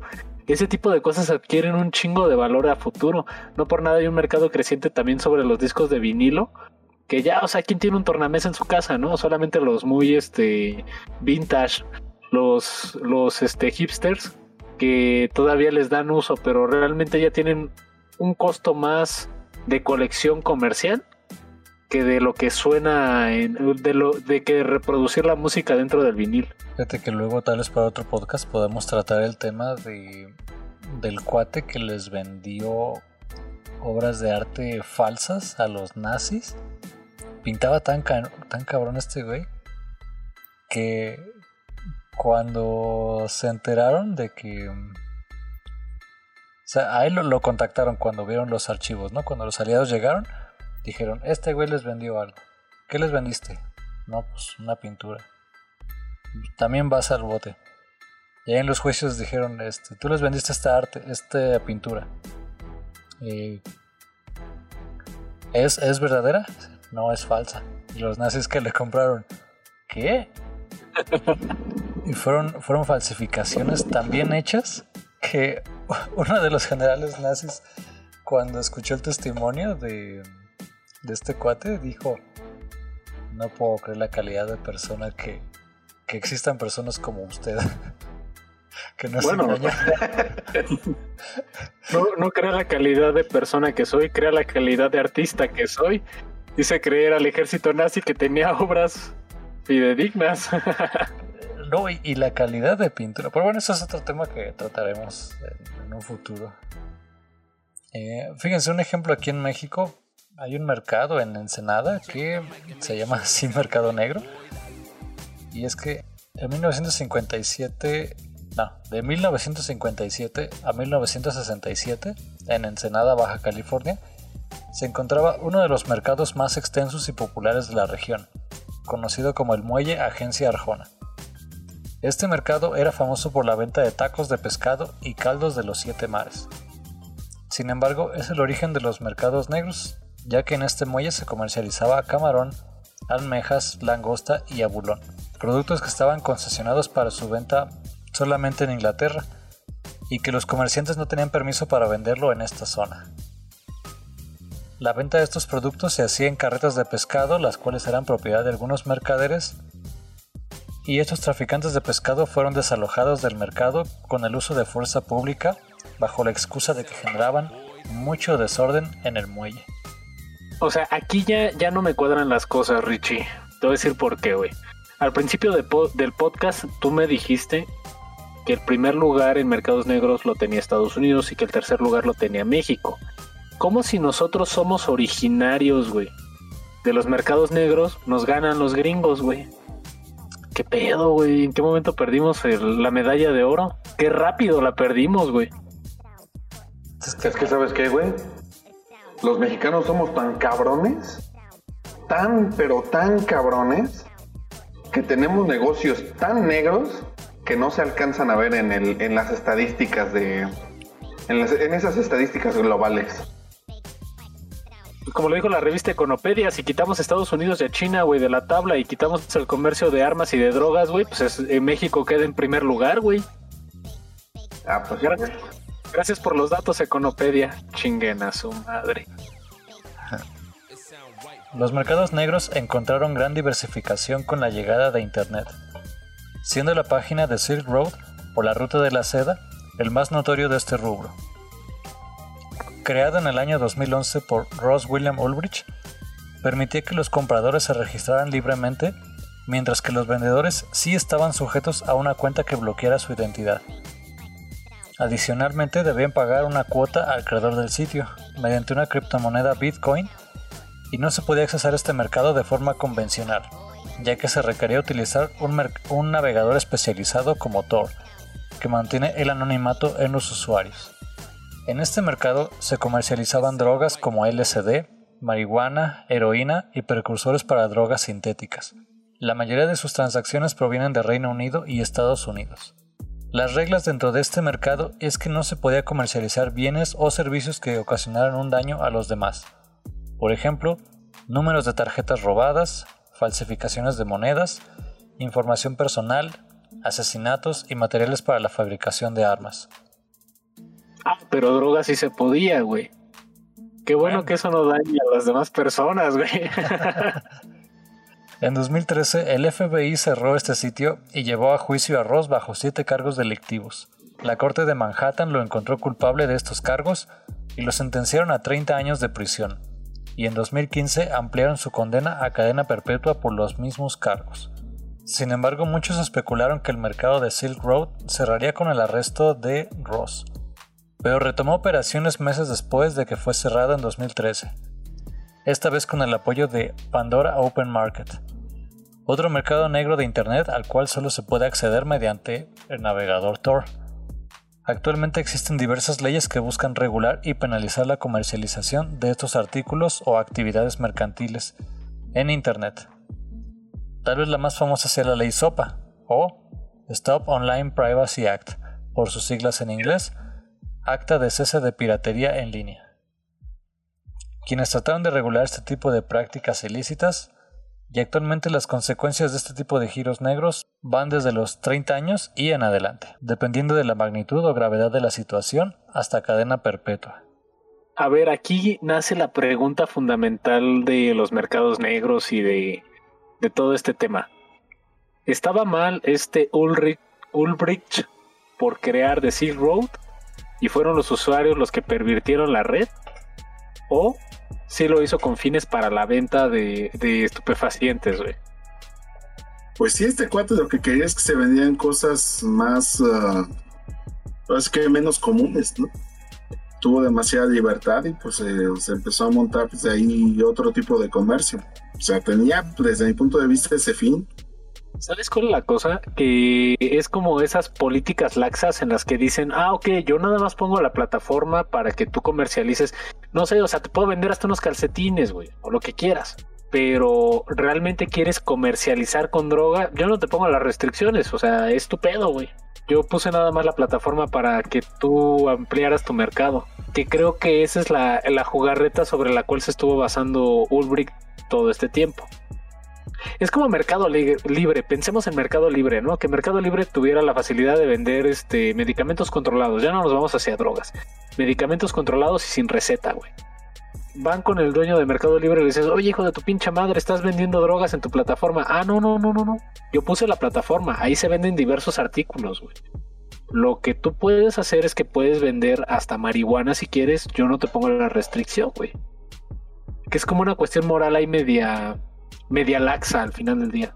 Eso fue por lo que lo imputaron, ¿no? Em, como ser cómplice de una transacción de, droga, ¿no? Tal vez los traficantes y el comprador eran otras personas, pero pues ya según su, su marco legal, él entró como cómplice por permitir y cobrar y beneficiarse de esa venta. Sí, al final de cuentas él se llevaba una tajada del pastel, ¿no? Vendieras lo que vendieras, güey. Pero vamos, o sea, siguen siendo como las políticas de es que yo no me fijaba en qué vendían los usuarios. Yo solamente me fijaba en la lana que recibía. Ahí eh, yo, yo donde lo casaría es, oye, si tus, si tus transacciones son lícitas, ¿por qué te amparas en una moneda que no es rastreable? Como el Bitcoin. Ahí sí yo diría, ay, aquí sí huele a pinche gato encerrado, güey. Que no, no nada más aplica con eso, o sea, Realmente, si, te pones a pensar, güey, hay muchos mercados así como ese que, en el que pues realmente no se sabe lo que, lo que se está con lo que se está negociando.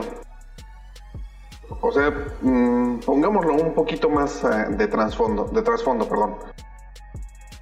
Tú pides un Uber, lo pides este como persona, ¿no? Para que te, para que transporte a una persona del punto A al punto B. Pero le dices, ¿sabes? Llega el Uber y le dices, ¿sabes qué? Este, no vas a llevar a nadie, vas a llevar este paquete. Tú nada más lo tienes que entregar. Y, va, ¿no? El, el conductor, pues por, por cumplir su viaje, por no tener una mala calificación o lo que quieras, pues va y lo entrega. Pero realmente no sabemos lo que, lo que tiene ese, ese pinche paquete, güey. Es como el experimento este de, del gato de Schrödinger, ¿no? No sabemos qué es lo que trae, no sabemos si el gato está vivo o está muerto. Y finalmente ahí, a ver, ahí es donde, donde entra lo que comentaba de la doble moral. No están regulando todo lo que debería de regularse. Y sin embargo están metiendo unas pinches leyes bien pedorras en las que están impidiendo muchas cosas que, que estaban abiertas eh, hace tiempo. ¿Sabes Como también lo- fue el caso de... Ajá, ¿cuál- ¿el caso de qué? ¿Sabes qué es lo más cabrón, güey? Que acabas de mezclar un principio de física cuántica sobre la materialización de los objetos, sobre una norma moral y una cuestión legal sobre las redes, güey. Yo ahí me Para que veas cómo estoy de cabrón, güey. A final de cuentas, güey, es una pinche plataforma. Quieras que no. Y todo se mueve sobre, el- sobre lo mismo, sobre internet. Fue como el caso también de Mega Upload, güey. Cuando, cuando metieron, le, le- dieron de baja su dominio a este cabrón, güey. Porque por supuestos actos ilícitos de, piratería y su chingada madre. Pues obviamente, güey. O sea, a ver, ¿por qué no dan de baja a Google? Sabiendo que en, en Google Drive hay un chingo de enlaces a, a películas, a, a software pirata, a activadores para, para sistemas operativos y la chingada, güey. Pues, ¿por qué no? O sea, es, es una plataforma demasiado grande como para que le den en su madre. Güey. Sí hay intereses diferentes, ¿no? Como es una doble, doble moral. Por ejemplo, ahorita lo que decías, yo puse la plataforma, pero no puse qué, qué puedes o no vender, ¿no? Digamos, ahorita lo está castigando este cuadro. Pero en el tema de las armas, es yo fabrico armas, pero yo no te dije comprar un, compras un cabrón. O sea, como que está muy en- raro el tema de, de hasta dónde sí, ¿no? Eh, Es que ahí sí depende mucho de la interacción del usuario. Porque, por ejemplo, eh, ahorita dijiste Mega Upload, pero también estaba antes, anteriormente, y muy famosa de Pirate Bay. Y de hecho ellos lo usaban con, o sea, sin, sin tapujos, ¿no? El tema de... Sigue existiendo, güey. Y creo que en 2018 fue el último, donde o sea, el último encontronazo que tuvieron con el FBI, donde lo terminaron cerrando. Si mal no recuerdo. Si no, pues ya este, ahí, ahí me corregirán. Pero Pirate Bay sí, literalmente navegaba, navegaba con bandera de pirata, güey. ¿Y qué era lo que decían? Nosotros te encontramos software, canciones, fotografías libres de derechos de autor o con derechos de autor, lo que quieras que esté, que esté montado sobre los servidores o que esté montado en internet. Nosotros manejamos ese tipo de, de información y está a disposición de los usuarios. Cada usuario dice, oye, güey, yo tengo los software de Adobe Photoshop o de Premiere. Ah, yo, yo tengo los cracks, güey. Y yo te los regalo, güey. Lo único que pido es que te metas a tal página, güey, y me des una mención o la chingada, hazme, hazme famoso entre tus redes y, quedamos tablas, ¿no? O sea, que se comercializaba con, con atención, ¿no? O sea, que voltearan a ver a la página como tal. Pero ellos sí se dedicaban a la piratería y la, la interacción en esa plataforma era piratería al final del día. No te lo, no te lo escondían. El tema con el Drive, ahorita que lo tocaron, es que Google dice, yo te ofrezco una plataforma, obviamente estamos hablando de políticas laxas, ¿no? Yo te ofrezco una plataforma de almacenamiento. Yo no me voy a meter a tu plataforma para revisar si tu material es este es de tu creación o eh, tienes ahí software este robado al final del día o videos robados, películas, series, este música. Y yo te ofrezco el servicio. Lo que tú cargues en eso es tu responsabilidad. si, si ponemos el tema de que la, empiece Google a revisar a través de los Drive qué es el contenido que se está subiendo a esa plataforma, mucha gente va a pegar el grito en el cielo y decir, no mames, nos está espiando Google. Nos está, nos está monitoreando el tipo de información que tenemos y mi derecho a la privacidad. Y ahí nacen también este, los grandes defensores del derecho a la privacidad. Que nuevamente decimos, es una mamada. güey. O bueno, digo yo. Yo, Alberto Polina, es una mamada, güey. Pero Es que sí lo hacen, güey. Ese es el pedo. Sí revisan tu, tu- el contenido de tu drive. ¿Y por qué no bajan lo ilegal, güey? Si es que existe un compromiso ante Es eso. que ese es el pedo, güey, también. Ese es el pedo, güey. O sea, realmente sí lo revisan, güey. Eh, a lo mejor tú no lo has hecho, güey, pero por decir, eh, en el caso de muchas personas, güey, que intentan subir algún archivo, alguna, al- algún, este, alguna situación que implique un crack o un, este, activador o lo que sea, güey. Y el sistema sí lo detecta, güey, como, como virus potencial y la chingada, güey. Pero qué, qué pendejo es el algoritmo de Google, güey. Porque si lo subes en un este, archivo zip o en un archivo RAR, no tiene ningún inconveniente, güey. O sea, ¿te das cuenta de su pinche doble moral, güey? Es que sí, sí podría ser, pero también ahí juega mucho el papel del usuario, ¿no? De que digas, oye, es que vamos a poner un caso. ¿Se acuerdan cuando empezó la fiebre esta de los discos inéditos? ¿Qué salió el disco inédito de Fobia? ¿Qué salió el disco iné- inédito de Molotov? O sea, por poner casos aquí en México, de que solamente los conseguías porque uno de tus compas tenía el disco, te lo pasaba, lo copiabas en tu, en tu disco duro y lo mantenías ahí, después lo pasabas a tu, a tu MP3 y lo ibas cambiando entre carpetas de tu computadora hasta que tuviste el, el drive y ahí conservaste tu disco inédito que la verdad venía en un disco pirata, güey. ¿Se acuerdan cuando estuvo toda esta fiebre? Imagínate que Google detecta, oye, güey, es que Molotov ni Fobia sacaron jamás ese disco a la venta. O sea, fue un material exclusivo para ciertos fans. Y estos cabrones lo tienen, o sea, no me cuadran los datos. Pero si me peleo con estos cabrones, corro el riesgo de perder este la plataforma. eh, De perder este prestigio en mi plataforma. Porque tengo que salvaguardar la integridad del usuario de lo que está subiendo a su drive. Es este. es sus- son sus archivos, ¿no? Entonces, ¿qué es lo que hacen en ese caso? Pues traspolo la responsabilidad al usuario. Y entonces el que está incurriendo en actos ilícitos no es Google, eres tú, güey, por compartir un disco que solamente se le otorgó, o sea, a los fans, güey, o el inédito que no, no se vendía en el... No se vendía en Mixup, no lo puedes comprar en Mixup o no lo puedes comprar en las tiendas como eh, Apple Play Music o en, en Apple o en este Google Play, güey. Y porque si, lo, si tuvieron que aplicar esa pinche ley sopa, pipa y popa y su puta madre para Mega, güey. Para- bueno, para Mega Upload. Eh, yo siento, y esa percepción personal, la verdad, que lo empezaron a, a poner como en punto de vigilancia en el momento en el que el dominio, o bueno, en el momento en el que te, te, te identificas como somos la central de la piratería, güey. En ese momento ya empiezan a sonar las alertas rojas, güey. En ese momento ya este el FBI pone su atención en este tipo de plataformas, güey o en, Mega Upload, donde y yo me acuerdo que teníamos un compa ahí, saludos muerto, ¿cómo estás, güey? Este, que te decía, güey, tengo la película de Matrix, tengo la película de tal, tengo esta otra película, güey, las tengo aquí en un drive o te las paso en un disco duro, güey. Y te compartí un chingo de películas, güey. Era nuestro Netflix de antes, güey. Sí, podría ser una cuestión de piratería, pero también era como intercambio, porque mucho en lo que se, en lo que se respaldaron los defensores de este, del derecho a compartir la información en internet es no te estoy robando, estoy copiando un producto que ya existe. A quien se le puede llegar a quitar el dinero es a las productoras. Sí es cierto, sí se les quita el dinero a las productoras, pero a quienes beneficias a los artistas porque se hace llegar más rápido su música a otro tipo de públicos o las películas, porque estas películas las puede llegar a alcanzar otro público que no están suscritos a un canal, a una cuenta. ¿Sabes qué también pasó?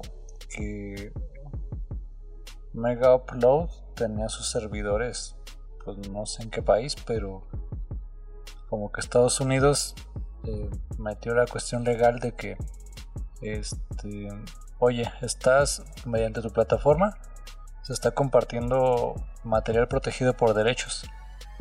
Entonces, de alguna manera tú estás lucrando con... Sí, con material protegido. Y bueno, le, le hicieron y así ya ves que hay mucha gente que dice que a este cuate le jugaron un, un tercio y los defensores de la privacidad pues dicen Estados Unidos se metió y básicamente plantean que, que cualquier servidor en Australia, en el Reino Unido, en, en Estados Unidos o países de la OTAN, Estados Unidos puede tener un acceso así a trasero. Entonces por eso este cuate, el gordito alemán de Megaupload, se fue a Nueva Zelanda porque Nueva Zelanda sí tiene como su distancia y actualizó su sitio y lo, lo hizo como completamente legal y encriptado para justamente decirles, no, ¿sabes qué? Yo te estoy, yo te cobro por transferencia y así.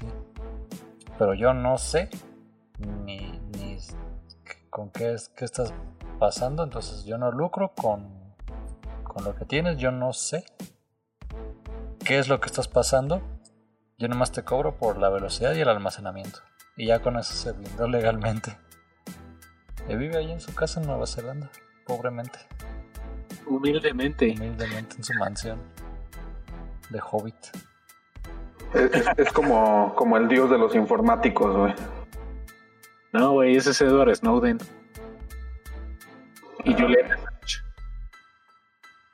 Deja de lado todos esos güeyes. Este cabrón la supo hacer, güey.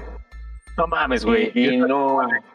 Güey. Si quitamos de la ecuación a este Julian Assange y a este Ah. Edward güey, entonces el primer lugar es este cabrón. Nah, güey.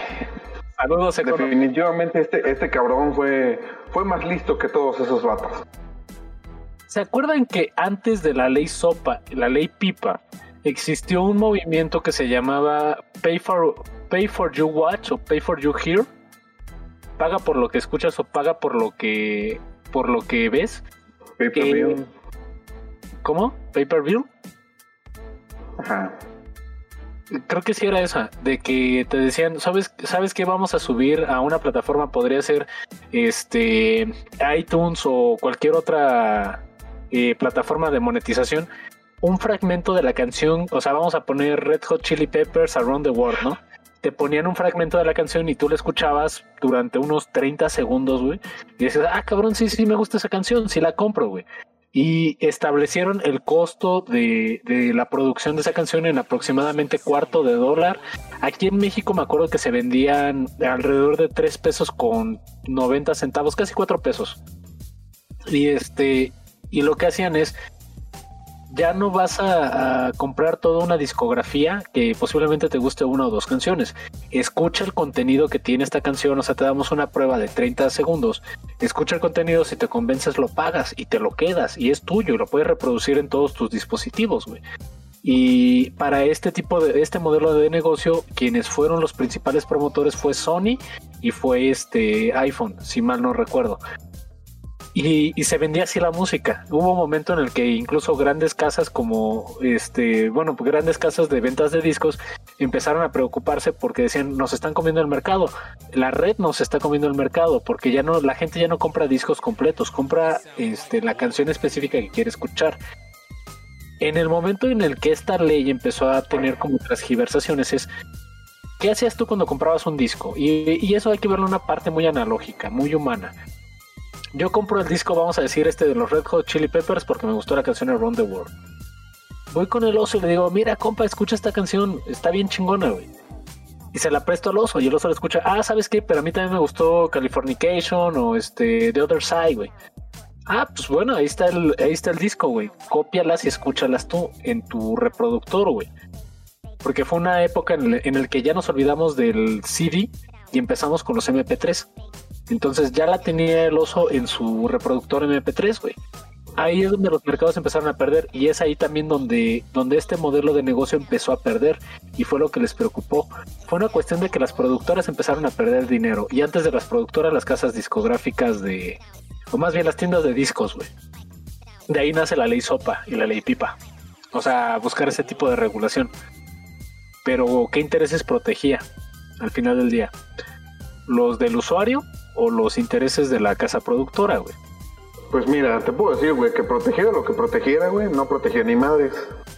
Porque finalmente siguen, siguen este, habiendo un chingo de, sitios, güey, en los que el P2P, güey, se sigue utilizando. En los que un, una serie de fragmentos están dispersos por la red y, muchos usuarios se conectan a esa red de fragmentos para, para armar un solo archivo.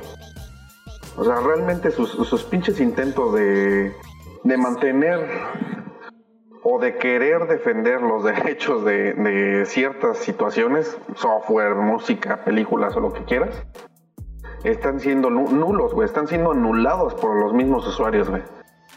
O sea, finalmente el pinche mercado negro sigue saliendo a flote. Te voy a... El mercado negro, ajá.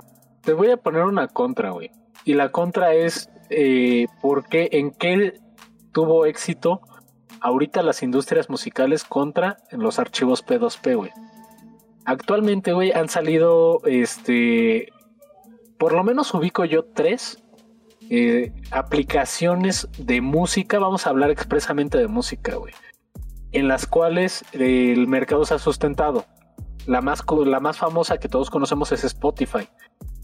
¿Quién no tiene descargada, o bueno, puedo imaginar que haya gente que no tenga descargado en su celular Spotify, pero el grueso de la población tiene Spotify y pagan su membresía de 100 pesitos o 120 pesitos, no sé cuánto subió, 115, 120 al mes. Después de Spotify está YouTube Music y después de YouTube Music está Deezer. Estas plataformas ya no te van a vender la canción, güey. Te van a vender el servicio de rentarte una aplicación donde no vas a tener anuncios, donde vas a poder generar carpetas, donde vas a poner tu música, donde no va a haber límites, güey, de la cantidad de canciones que puedes tener por carpeta o por dispositivo. Pero otra cosa, otra cosa que sí han puesto muy en claro es ese dinero que ustedes la apuestan en Spotify también se va a un porcentaje a, este, a los artistas, a los desarrolladores de las canciones. Y otra cosa también muy interesante de analizar, la música ya no te pertenece como antes te pertenecía a comprar un disco. Ahora le pertenece a la industria y te rentan el uso de esa canción. Antes, ¿qué hacías cuando comprabas un disco, güey? La neta, ¿te gustaba comprar el disco? Yo me acuerdo que uno de los primeros discos que disfruté comprar, porque incluían material adicional, en la versión original fue el disco de Gorilas de donde el 19-2000 donde sale la canción de Clint Eastwood porque lo querés escuchar en la computadora y venía un, este, un archivo todavía en Flashmob donde eh, aparecían algunos videos musicales sobre todo el de 19-2000 Clint Eastwood y este Rocking the House al cual tú podías accesar si comprabas solamente la versión original de ese disco la industria musical quiso evolucionar hacia ese lado. Ah, te vendo la música de este artista que te gusta un chingo, güey. Pero si lo reproduces en tu computadora o en tu DVD, no solamente escuchas la música, también puedes acceder a los videos musicales, a este material inédito y demás.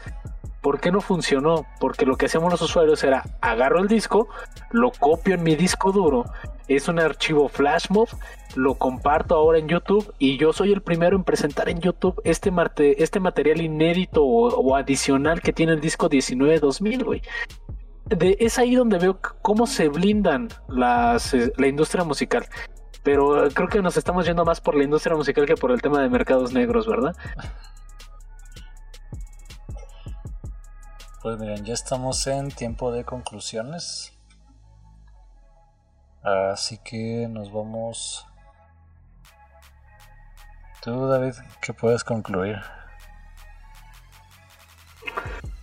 Ok. Em, pues yo creo que, que básicamente los mercados negros van a seguir siendo sustentables de aquí hasta la posteridad. Finalmente es una es un negocio rentable. No, no soy partidario de ello, no, no, no participo en esas acciones, pero finalmente es, es para mucha gente un negocio rentable. Yo creo que mucha gente también pues, vive de, esa, de, ese, de ese mismo negocio. Y pues finalmente yo creo que, que va a seguir este, siendo un, una potencia, ¿no? Tanto como para aquí en México como para cualquier lugar. O sea, no creo que haya lugar en el mundo en el que no se, no se realice este, este, este tipo de prácticas. Oso. De acuerdo. Sí, totalmente de acuerdo. Fíjate que, bueno, pues este tema es demasiado extenso, muchísimo. Pues ahorita, por ejemplo, no hablamos tanto de piratería, por ejemplo, lo que tenemos en México, ropa, perfumes, este, etc. El tema, por ejemplo, de la piratería de películas, que ahorita, bueno, eh, todavía siguen vendiendo en algunos casos en, en DVDs. Pero pues bueno, también tenemos las páginas, ¿no? Todas estas páginas que te ofrecen películas que están estrenándose y pues que ya las puedes ver en internet, ¿no? Y ahí lo curioso es pues toda una industria que desconocemos cómo se maneja, de cómo obtienen dichas películas y las puedes montar en una plataforma. Tomas la plataforma y sale de nuevo este, la misma, ¿no? Nada más con un numerito, pero pues ahí sigues teniendo el material. Y normalmente estas plataformas pues tienen usan unos servidores que son varios alrededor del mundo que te ofrecen dicho servicio. Entonces ahorita por comentar algunas cosas, digo, así que profundizando y dando otros ejemplos. Entonces esto es como parte precisamente de, de como, como comenta Soria, es una parte muy arraigada de la sociedad y creo que también de la economía. O sea, no puedo sustentar precisamente trabajos estables para todos, se va formando todo este tipo de actividad ilícita. ¿no? Que también trae beneficios a ciertas partes, etcétera, etcétera. O sea, se pagan lo que llamamos nosotros mordidas por todos lados, precisamente que dejan un beneficio a ciertas personas y por eso siguen practicando. Autoridades y bla, bla, ¿no? Entonces, aquí también en México el tema de comer, por ejemplo, los famosos huevos de tortuga, la carne de cocodrilo, que etc, etc, que, que luego vemos en Acapulco, en ciertas zonas ¿no? Entonces, están al alcance de la mano muchas actividades o muchos productos de estas actividades que digo, pues ya son parte de, esta sociedad. Eh, tanto producto que entra al país, precisamente, por ejemplo, de productos chinos que llegan de contrabando y pues que todo ves en todos lados, ¿no? Vendiendo en los semáforos, en las playas, en la calle, etcétera, etcétera. Entonces, eh, sí, concluyo que esto es parte precisamente este, de, nuestra sociedad, de nuestra, mm, así que nuestra formación económica, ¿no? Y pues bueno, vamos a tener que seguir viviendo con esto, lamentablemente, ¿no? Y nada más va evolucionando. Ahorita, aunque no es una actividad lícita, es interesante ver cómo los mercados negros también están metiéndose en el tema digital, ¿no? Lo que estábamos platicando hace rato cómo están tratando de explorar y de expandirse a través de eso, o sea, buscando mercados internacionales. Entonces, es, es curioso y como dicen, también hay una doble moral, porque obviamente que, que las autoridades se dan cuenta de, cuenta de la existencia de páginas ilícitas, páginas que te ofrecen X o Y cosa, pero hay intereses y por eso no se cierran. Entonces, pues bueno, así que este tema como como acervo cultural está, es muy interesante. Hola. Este, no, yo lo que les decía es que quiero jugarle un poquito al abogado del diablo, pero con fundamentos y con bases al final del día. No estoy a favor de, este tipo de prácticas ilícitas, de, temas donde sí, o sea, hay víctimas al final del día. Eh, creo que el mercado negro nace como una solución para atender ciertas necesidades de la población que no, no tienen los mismos recursos para adquirir algunos bienes o servicios. Eh, ¿A qué voy con esto? Eh, siempre y cuando haya carencia, va a haber un sector de la población que va a buscar satisfacer esa carencia sin importar el costo-beneficio. Y vamos a decirlo tal cual. Eso no es correcto, ni desde la parte legal ni desde la parte este, moral.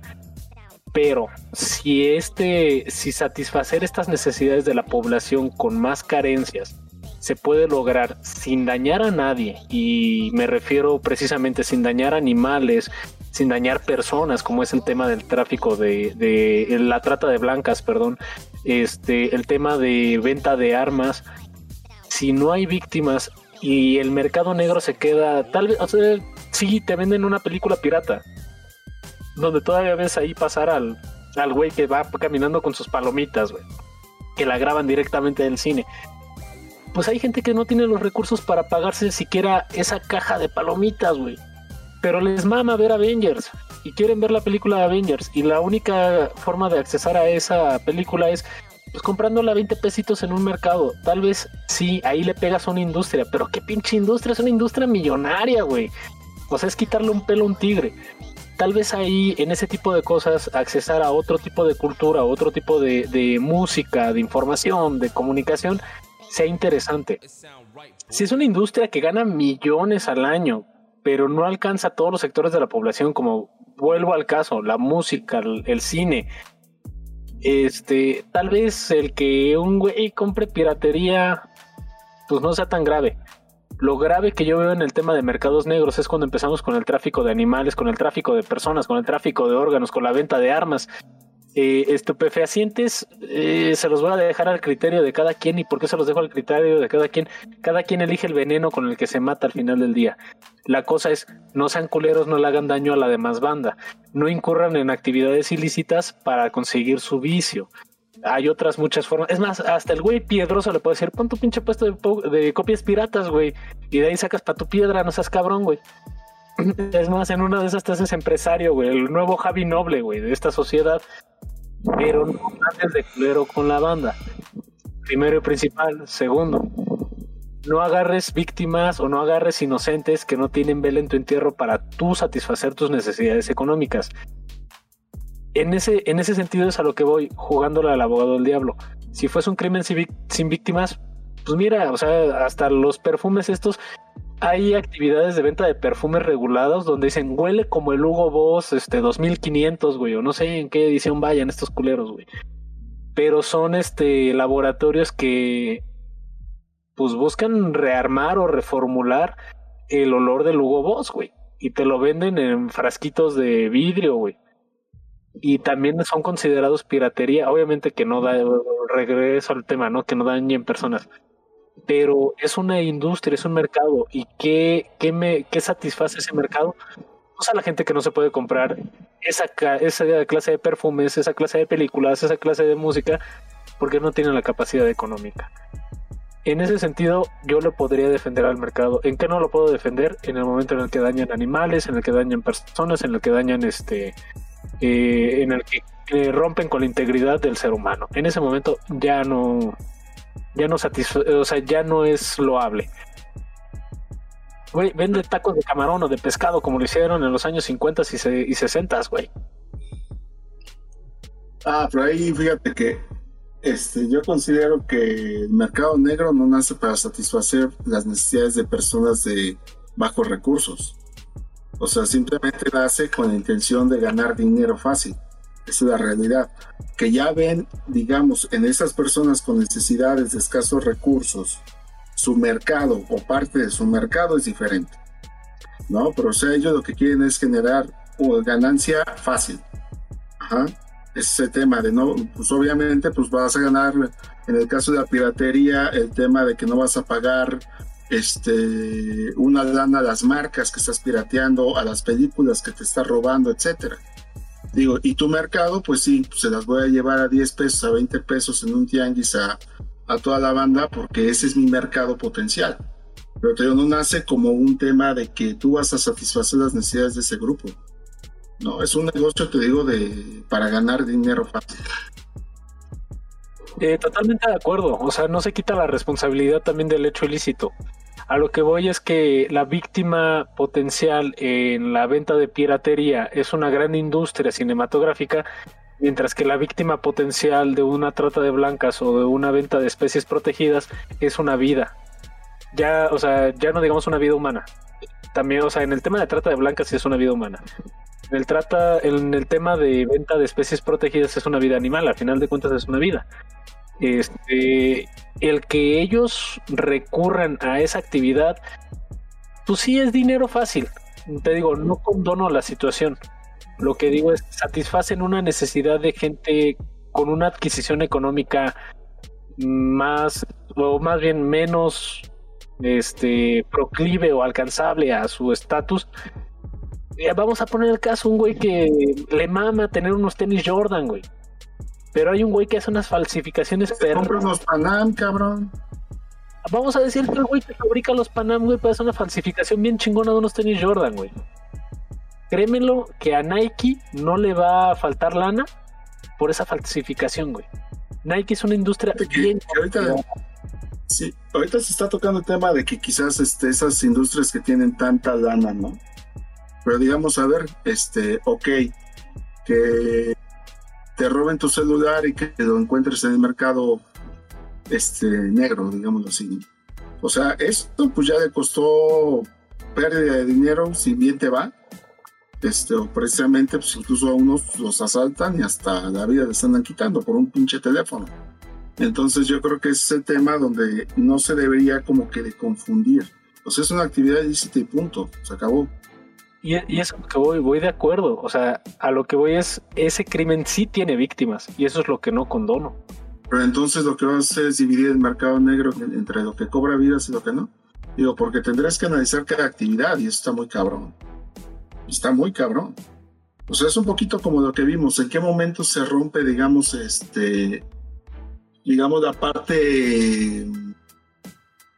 ¿En qué momento se rompe la ley y en qué momento empiezas a, a hacer actividades más cabronas con tus actividades ilícitas? Acuérdate de la película que vimos, que quizás es una caricatura de lo que sucede, pero ya es la película esta de qué, mi obra maestra.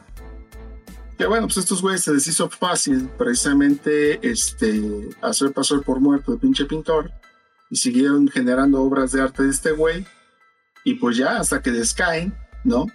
Y pues toman la decisión pues de matar al cabrón que los iba a ventilar, ¿no? Porque se les iba a quedar todo el changarro, cabrón. Su estilo de vida, etcétera. Entonces, precisamente este tipo de actividades ilícitas es a lo que te conduce, güey.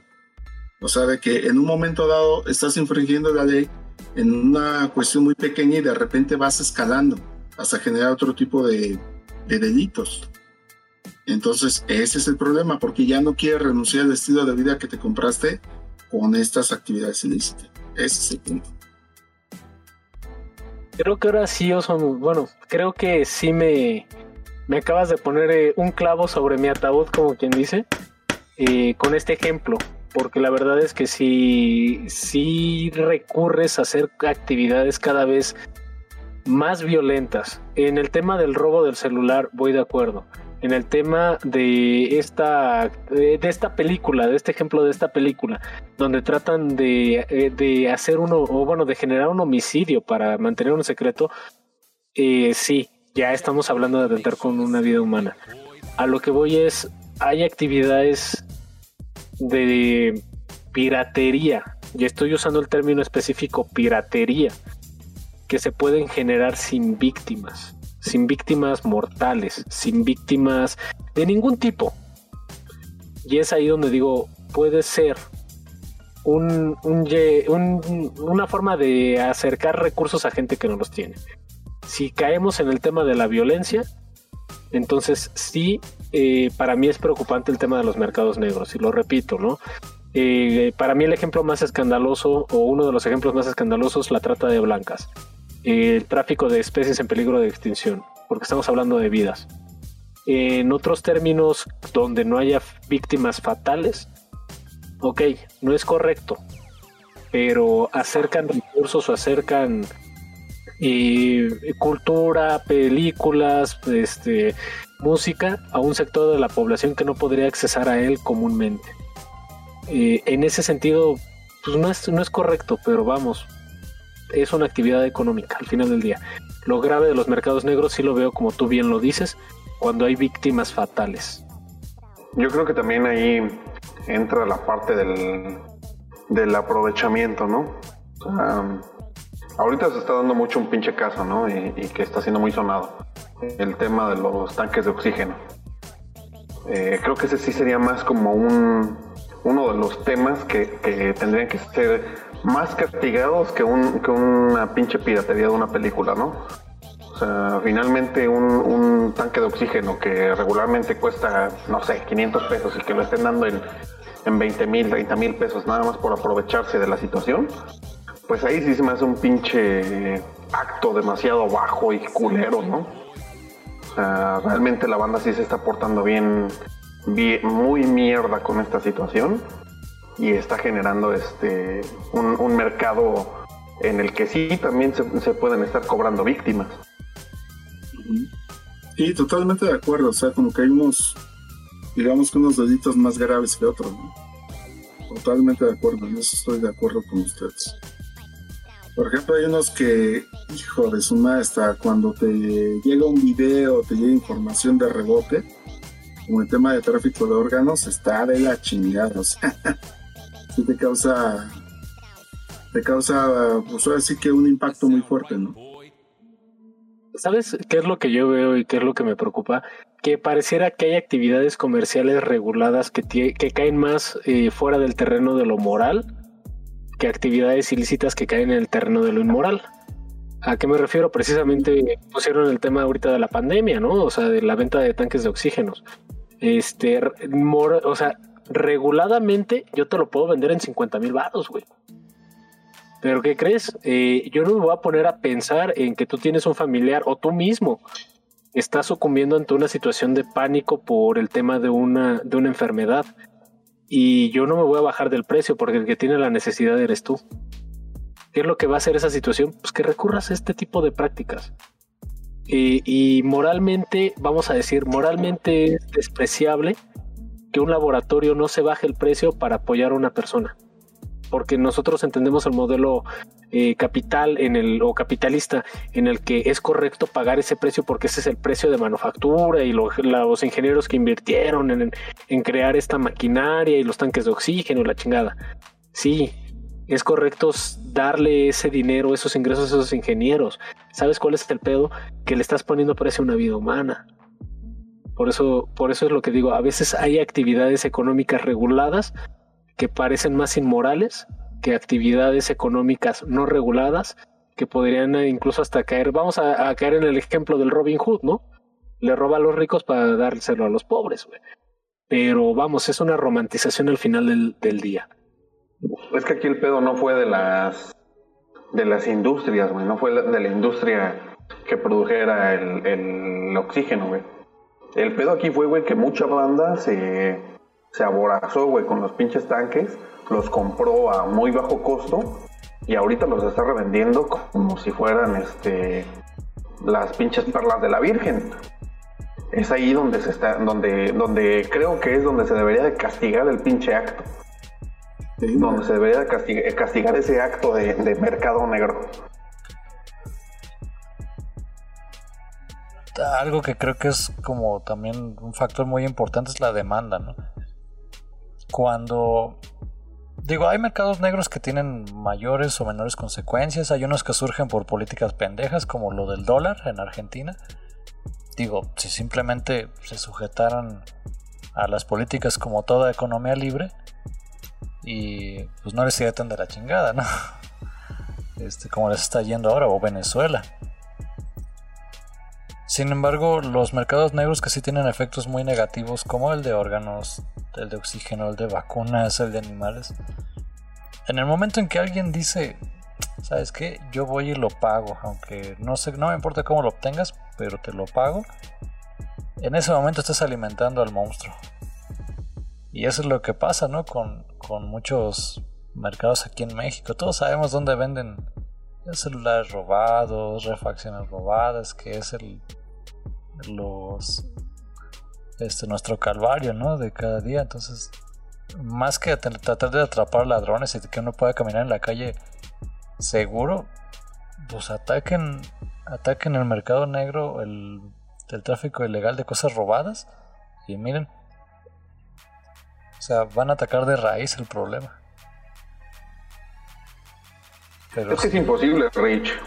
sí, no, eh, Yo creo que también ahí entra la cuestión de, del, del- bueno, por- eh, más en el caso de México, ¿no?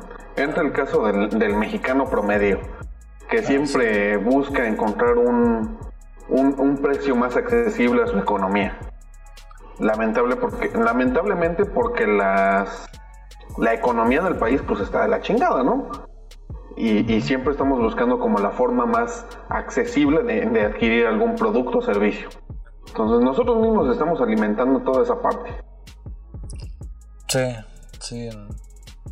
Pero fíjate que aquí Rich comentó algo eh, súper importante. Mientras haya eh, demanda va a existir la oferta. Y esa es una situación que, que es ineludible a las prácticas económicas del ser humano. ¿Y a qué voy con este tema? O bueno, ampliando el tema que puso Richie sobre la mesa, tomando esa carta como quien dice es, mm, tal vez sí podríamos atacar a los grandes este, ladrones de, de camiones de Liverpool o de Palacio de Hierro, de los que quieras, y, detener la, la demanda, perdón, detener la oferta de este tipo de productos. Pero la demanda va a seguir existiendo, güey. ¿Por qué recurrimos a esos hechos? Porque la, porque la oferta, más bien, quiero decirlo como es, porque tal vez la oferta que pudiera dar esos precios más baratos no pueden competir contra una industria ya muy establecida, güey. ¿Qué te cuesta comprarte un perfume, güey, en Liverpool y qué te cuesta comprarte un perfume en el Tianguis, güey? Y te voy a decir tal cual, la diferencia de costo es del 70%, aunque en el Tianguis, si tú lo compras, es robado, güey. Y estamos hablando de un mismo perfume de marca y demás, güey. Mientras que en Liverpool sí le vas a pagar ese 70%, viene en su cajita, güey, viene envasado, güey, tiene sus sellos de seguridad y de calidad y la chingada, güey. Sabes que estás comprando un producto. ¿Y quién es la gente que compra el, producto con un 70% de descuento? Por la que no tiene el acceso, un mercado aspiracional. ¿Y por qué tenemos un mercado aspiracional? Porque el, el grueso de la población no tiene acceso a esos, a esos lujos, vamos a decirlo ahorita en el caso del perfume, a esos lujos para poderse servir de este tipo de, de ofertas y de demandas. Entonces, el problema aquí no sería el mercado negro, si lo vemos este, fríamente. El problema aquí sería la capacidad económica de la ciudadanía y en ese punto, sí, como dice Richie, estamos jodidos, güey.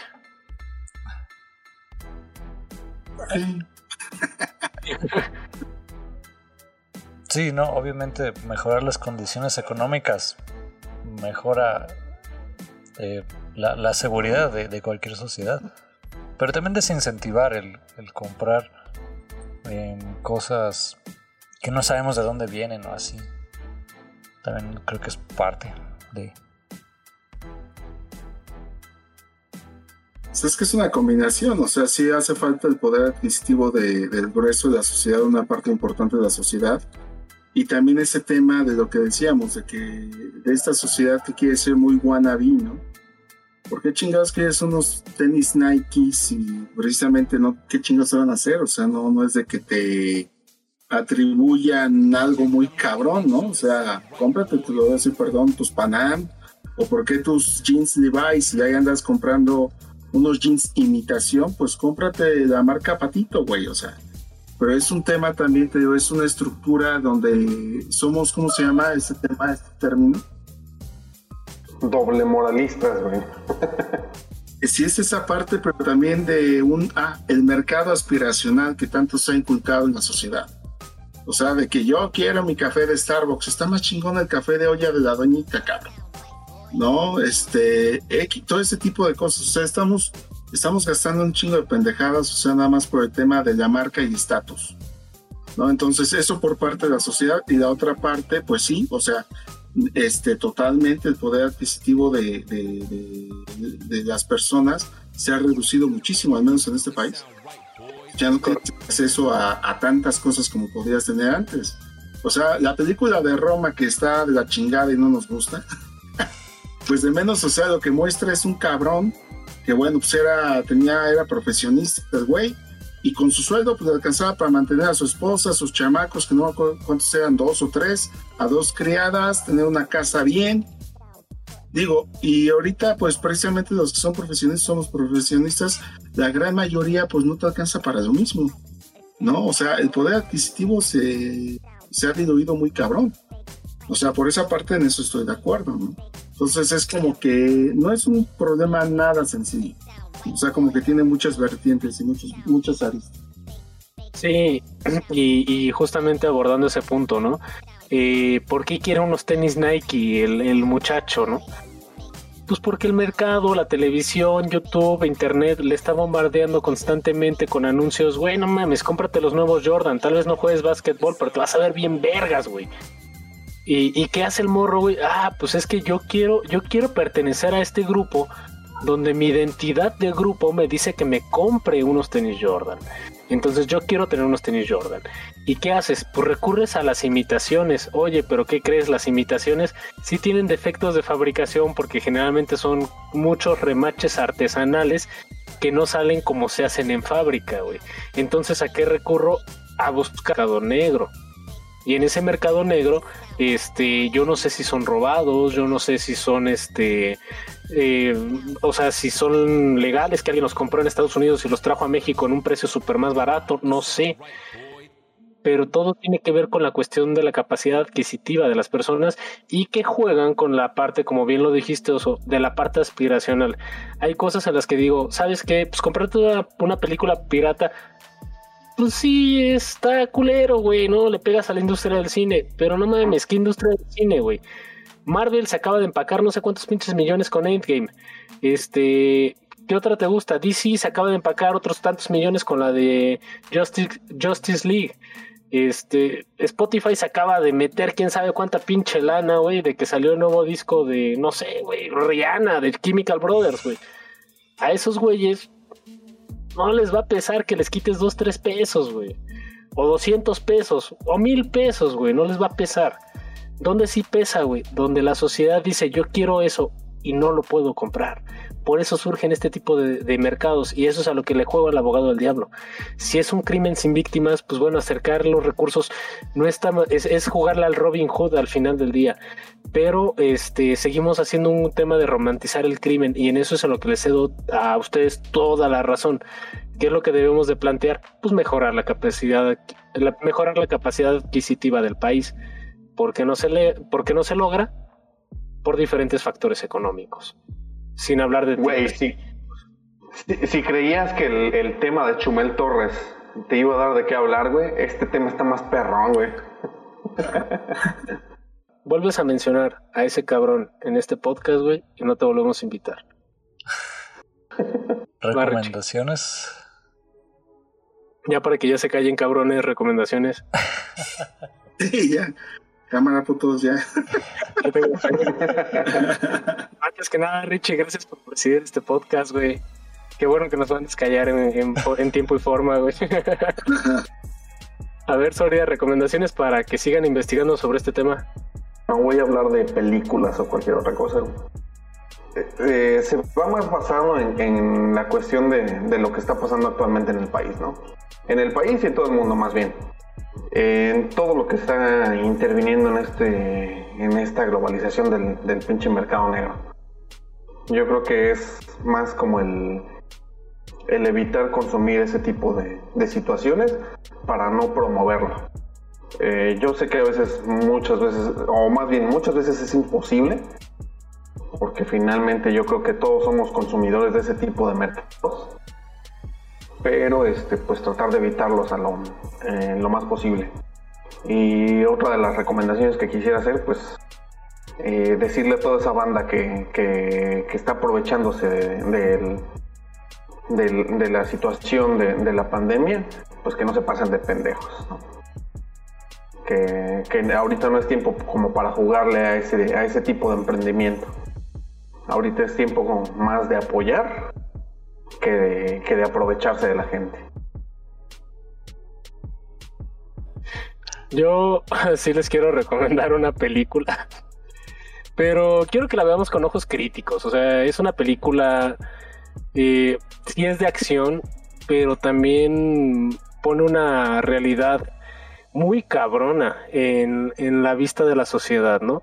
La película se llama Lord of War. Es una película protagonizada por este Nicolas Cage, que habla de un hombre que trafica armas hacia África o a diferentes partes del mundo, pero que hace su mercado a través de traficar armas a otras partes del mundo. ¿Qué es lo interesante de esta película? Que tú ves a ese güey como un hombre de negocios, un empresario pulcro, pero que su industria genera miles de muertes en Sierra Leona, en Rusia, o bueno, en la Unión Soviética o en Rusia, este, en los países eslavos, en Medio Oriente. Y que él se enriquece a base del sufrimiento de otros. Entonces, a eso vuelvo precisamente también con mis conclusiones. En el momento en el que el mercado negro se basa en generar riquezas a costa del dolor de otros, eh, está muy culero, ¿no? No se vale. Entonces, los invito a ver esa película con ojos críticos como sé que los tiene cada miembro de nuestra jauría. Entonces, Lord of War es mi recomendación. Ok. Bueno, pues yo recomendaría una clásica, bueno, varias. Una clásica sería el de Breaking Bad. O sea, que explica un poquito precisamente el tema de que, bueno, hay este personaje que tiene una situación precaria, digamos, para el nivel de vida de Estados Unidos. Pero precisamente cómo va transformando su, su vida, cómo, se, cómo cada vez va haciendo cosas más malas, una situación lo lleva a otra y precisamente pues después ya cuando tiene la suficiente lana, pues ya este cuate no quiere dejar este, parece que los negocios turbios, ¿no? Entonces esa transformación de personalidad creo que es lo importante en esta serie, ¿no? Algo de lo de lo más este, rescatable. Y otra pues es la de los Peaky Blinders, también otra serie que también se dedican ahí de es una banda, digamos, en Inglaterra que también se dedica al tráfico de diferentes productos. Suena interesante, es divertida, bastante dinámica, ¿no? Y por último, pues volver a recomendar una película que habíamos recomendado cuando vimos el podcast de transhumanismo, que se llama Upgrade. Que la vimos el día de ayer de vuelta, bastante interesante, ciencia ficción, pero creo que bastante entretenida. Yo de recomendación, mi primer pensamiento fue Búsqueda Implacable porque ahí tratan de subastar a la, la hija de Liam Neeson y nos dio esa tremenda escena de I don't know who you are y no sé qué tanto le dice.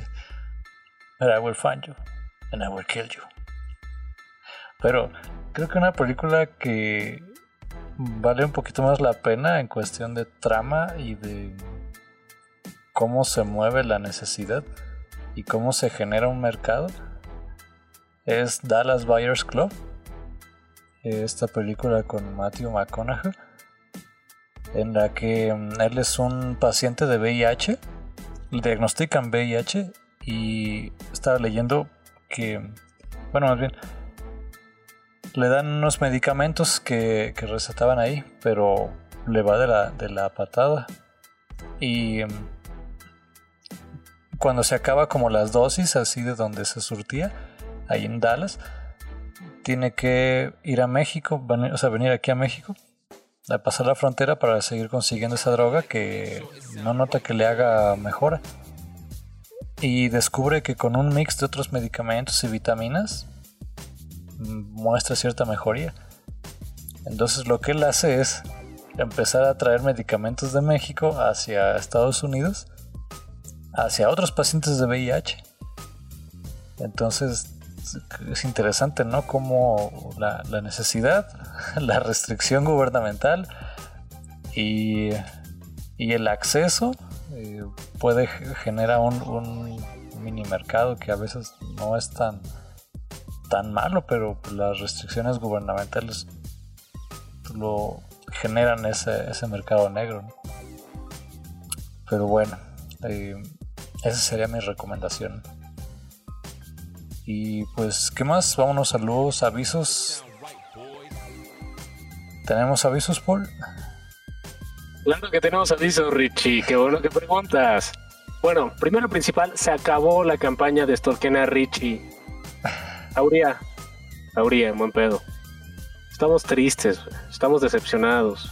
Les pedimos una cosa, estorquen a Richie, pónganle hola. Si se podía, manden una nud.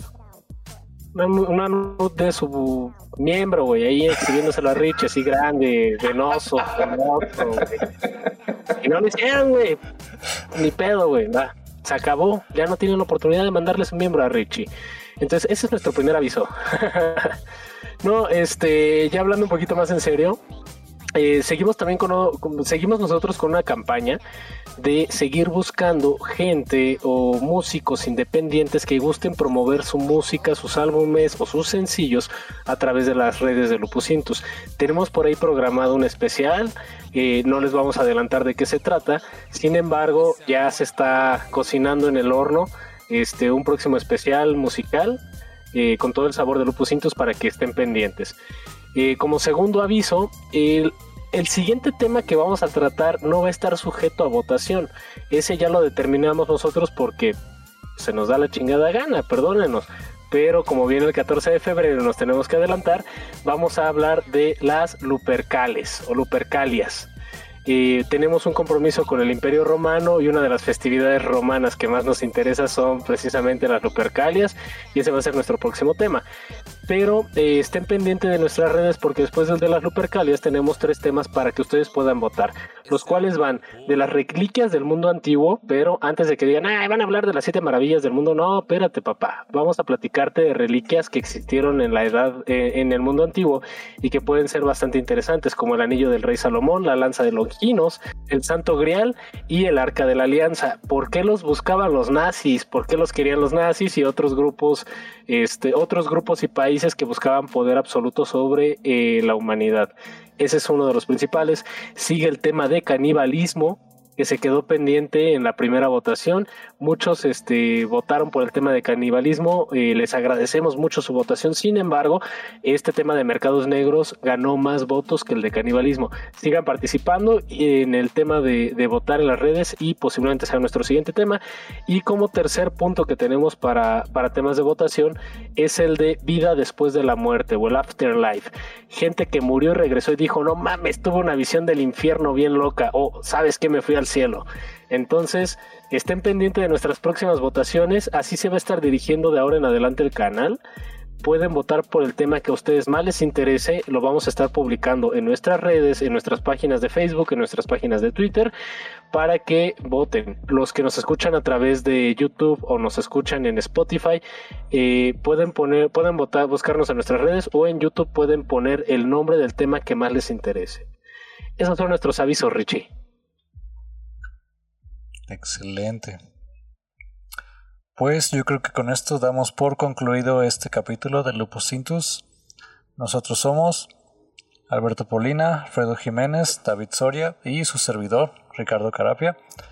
Y nos estamos viendo en un siguiente episodio.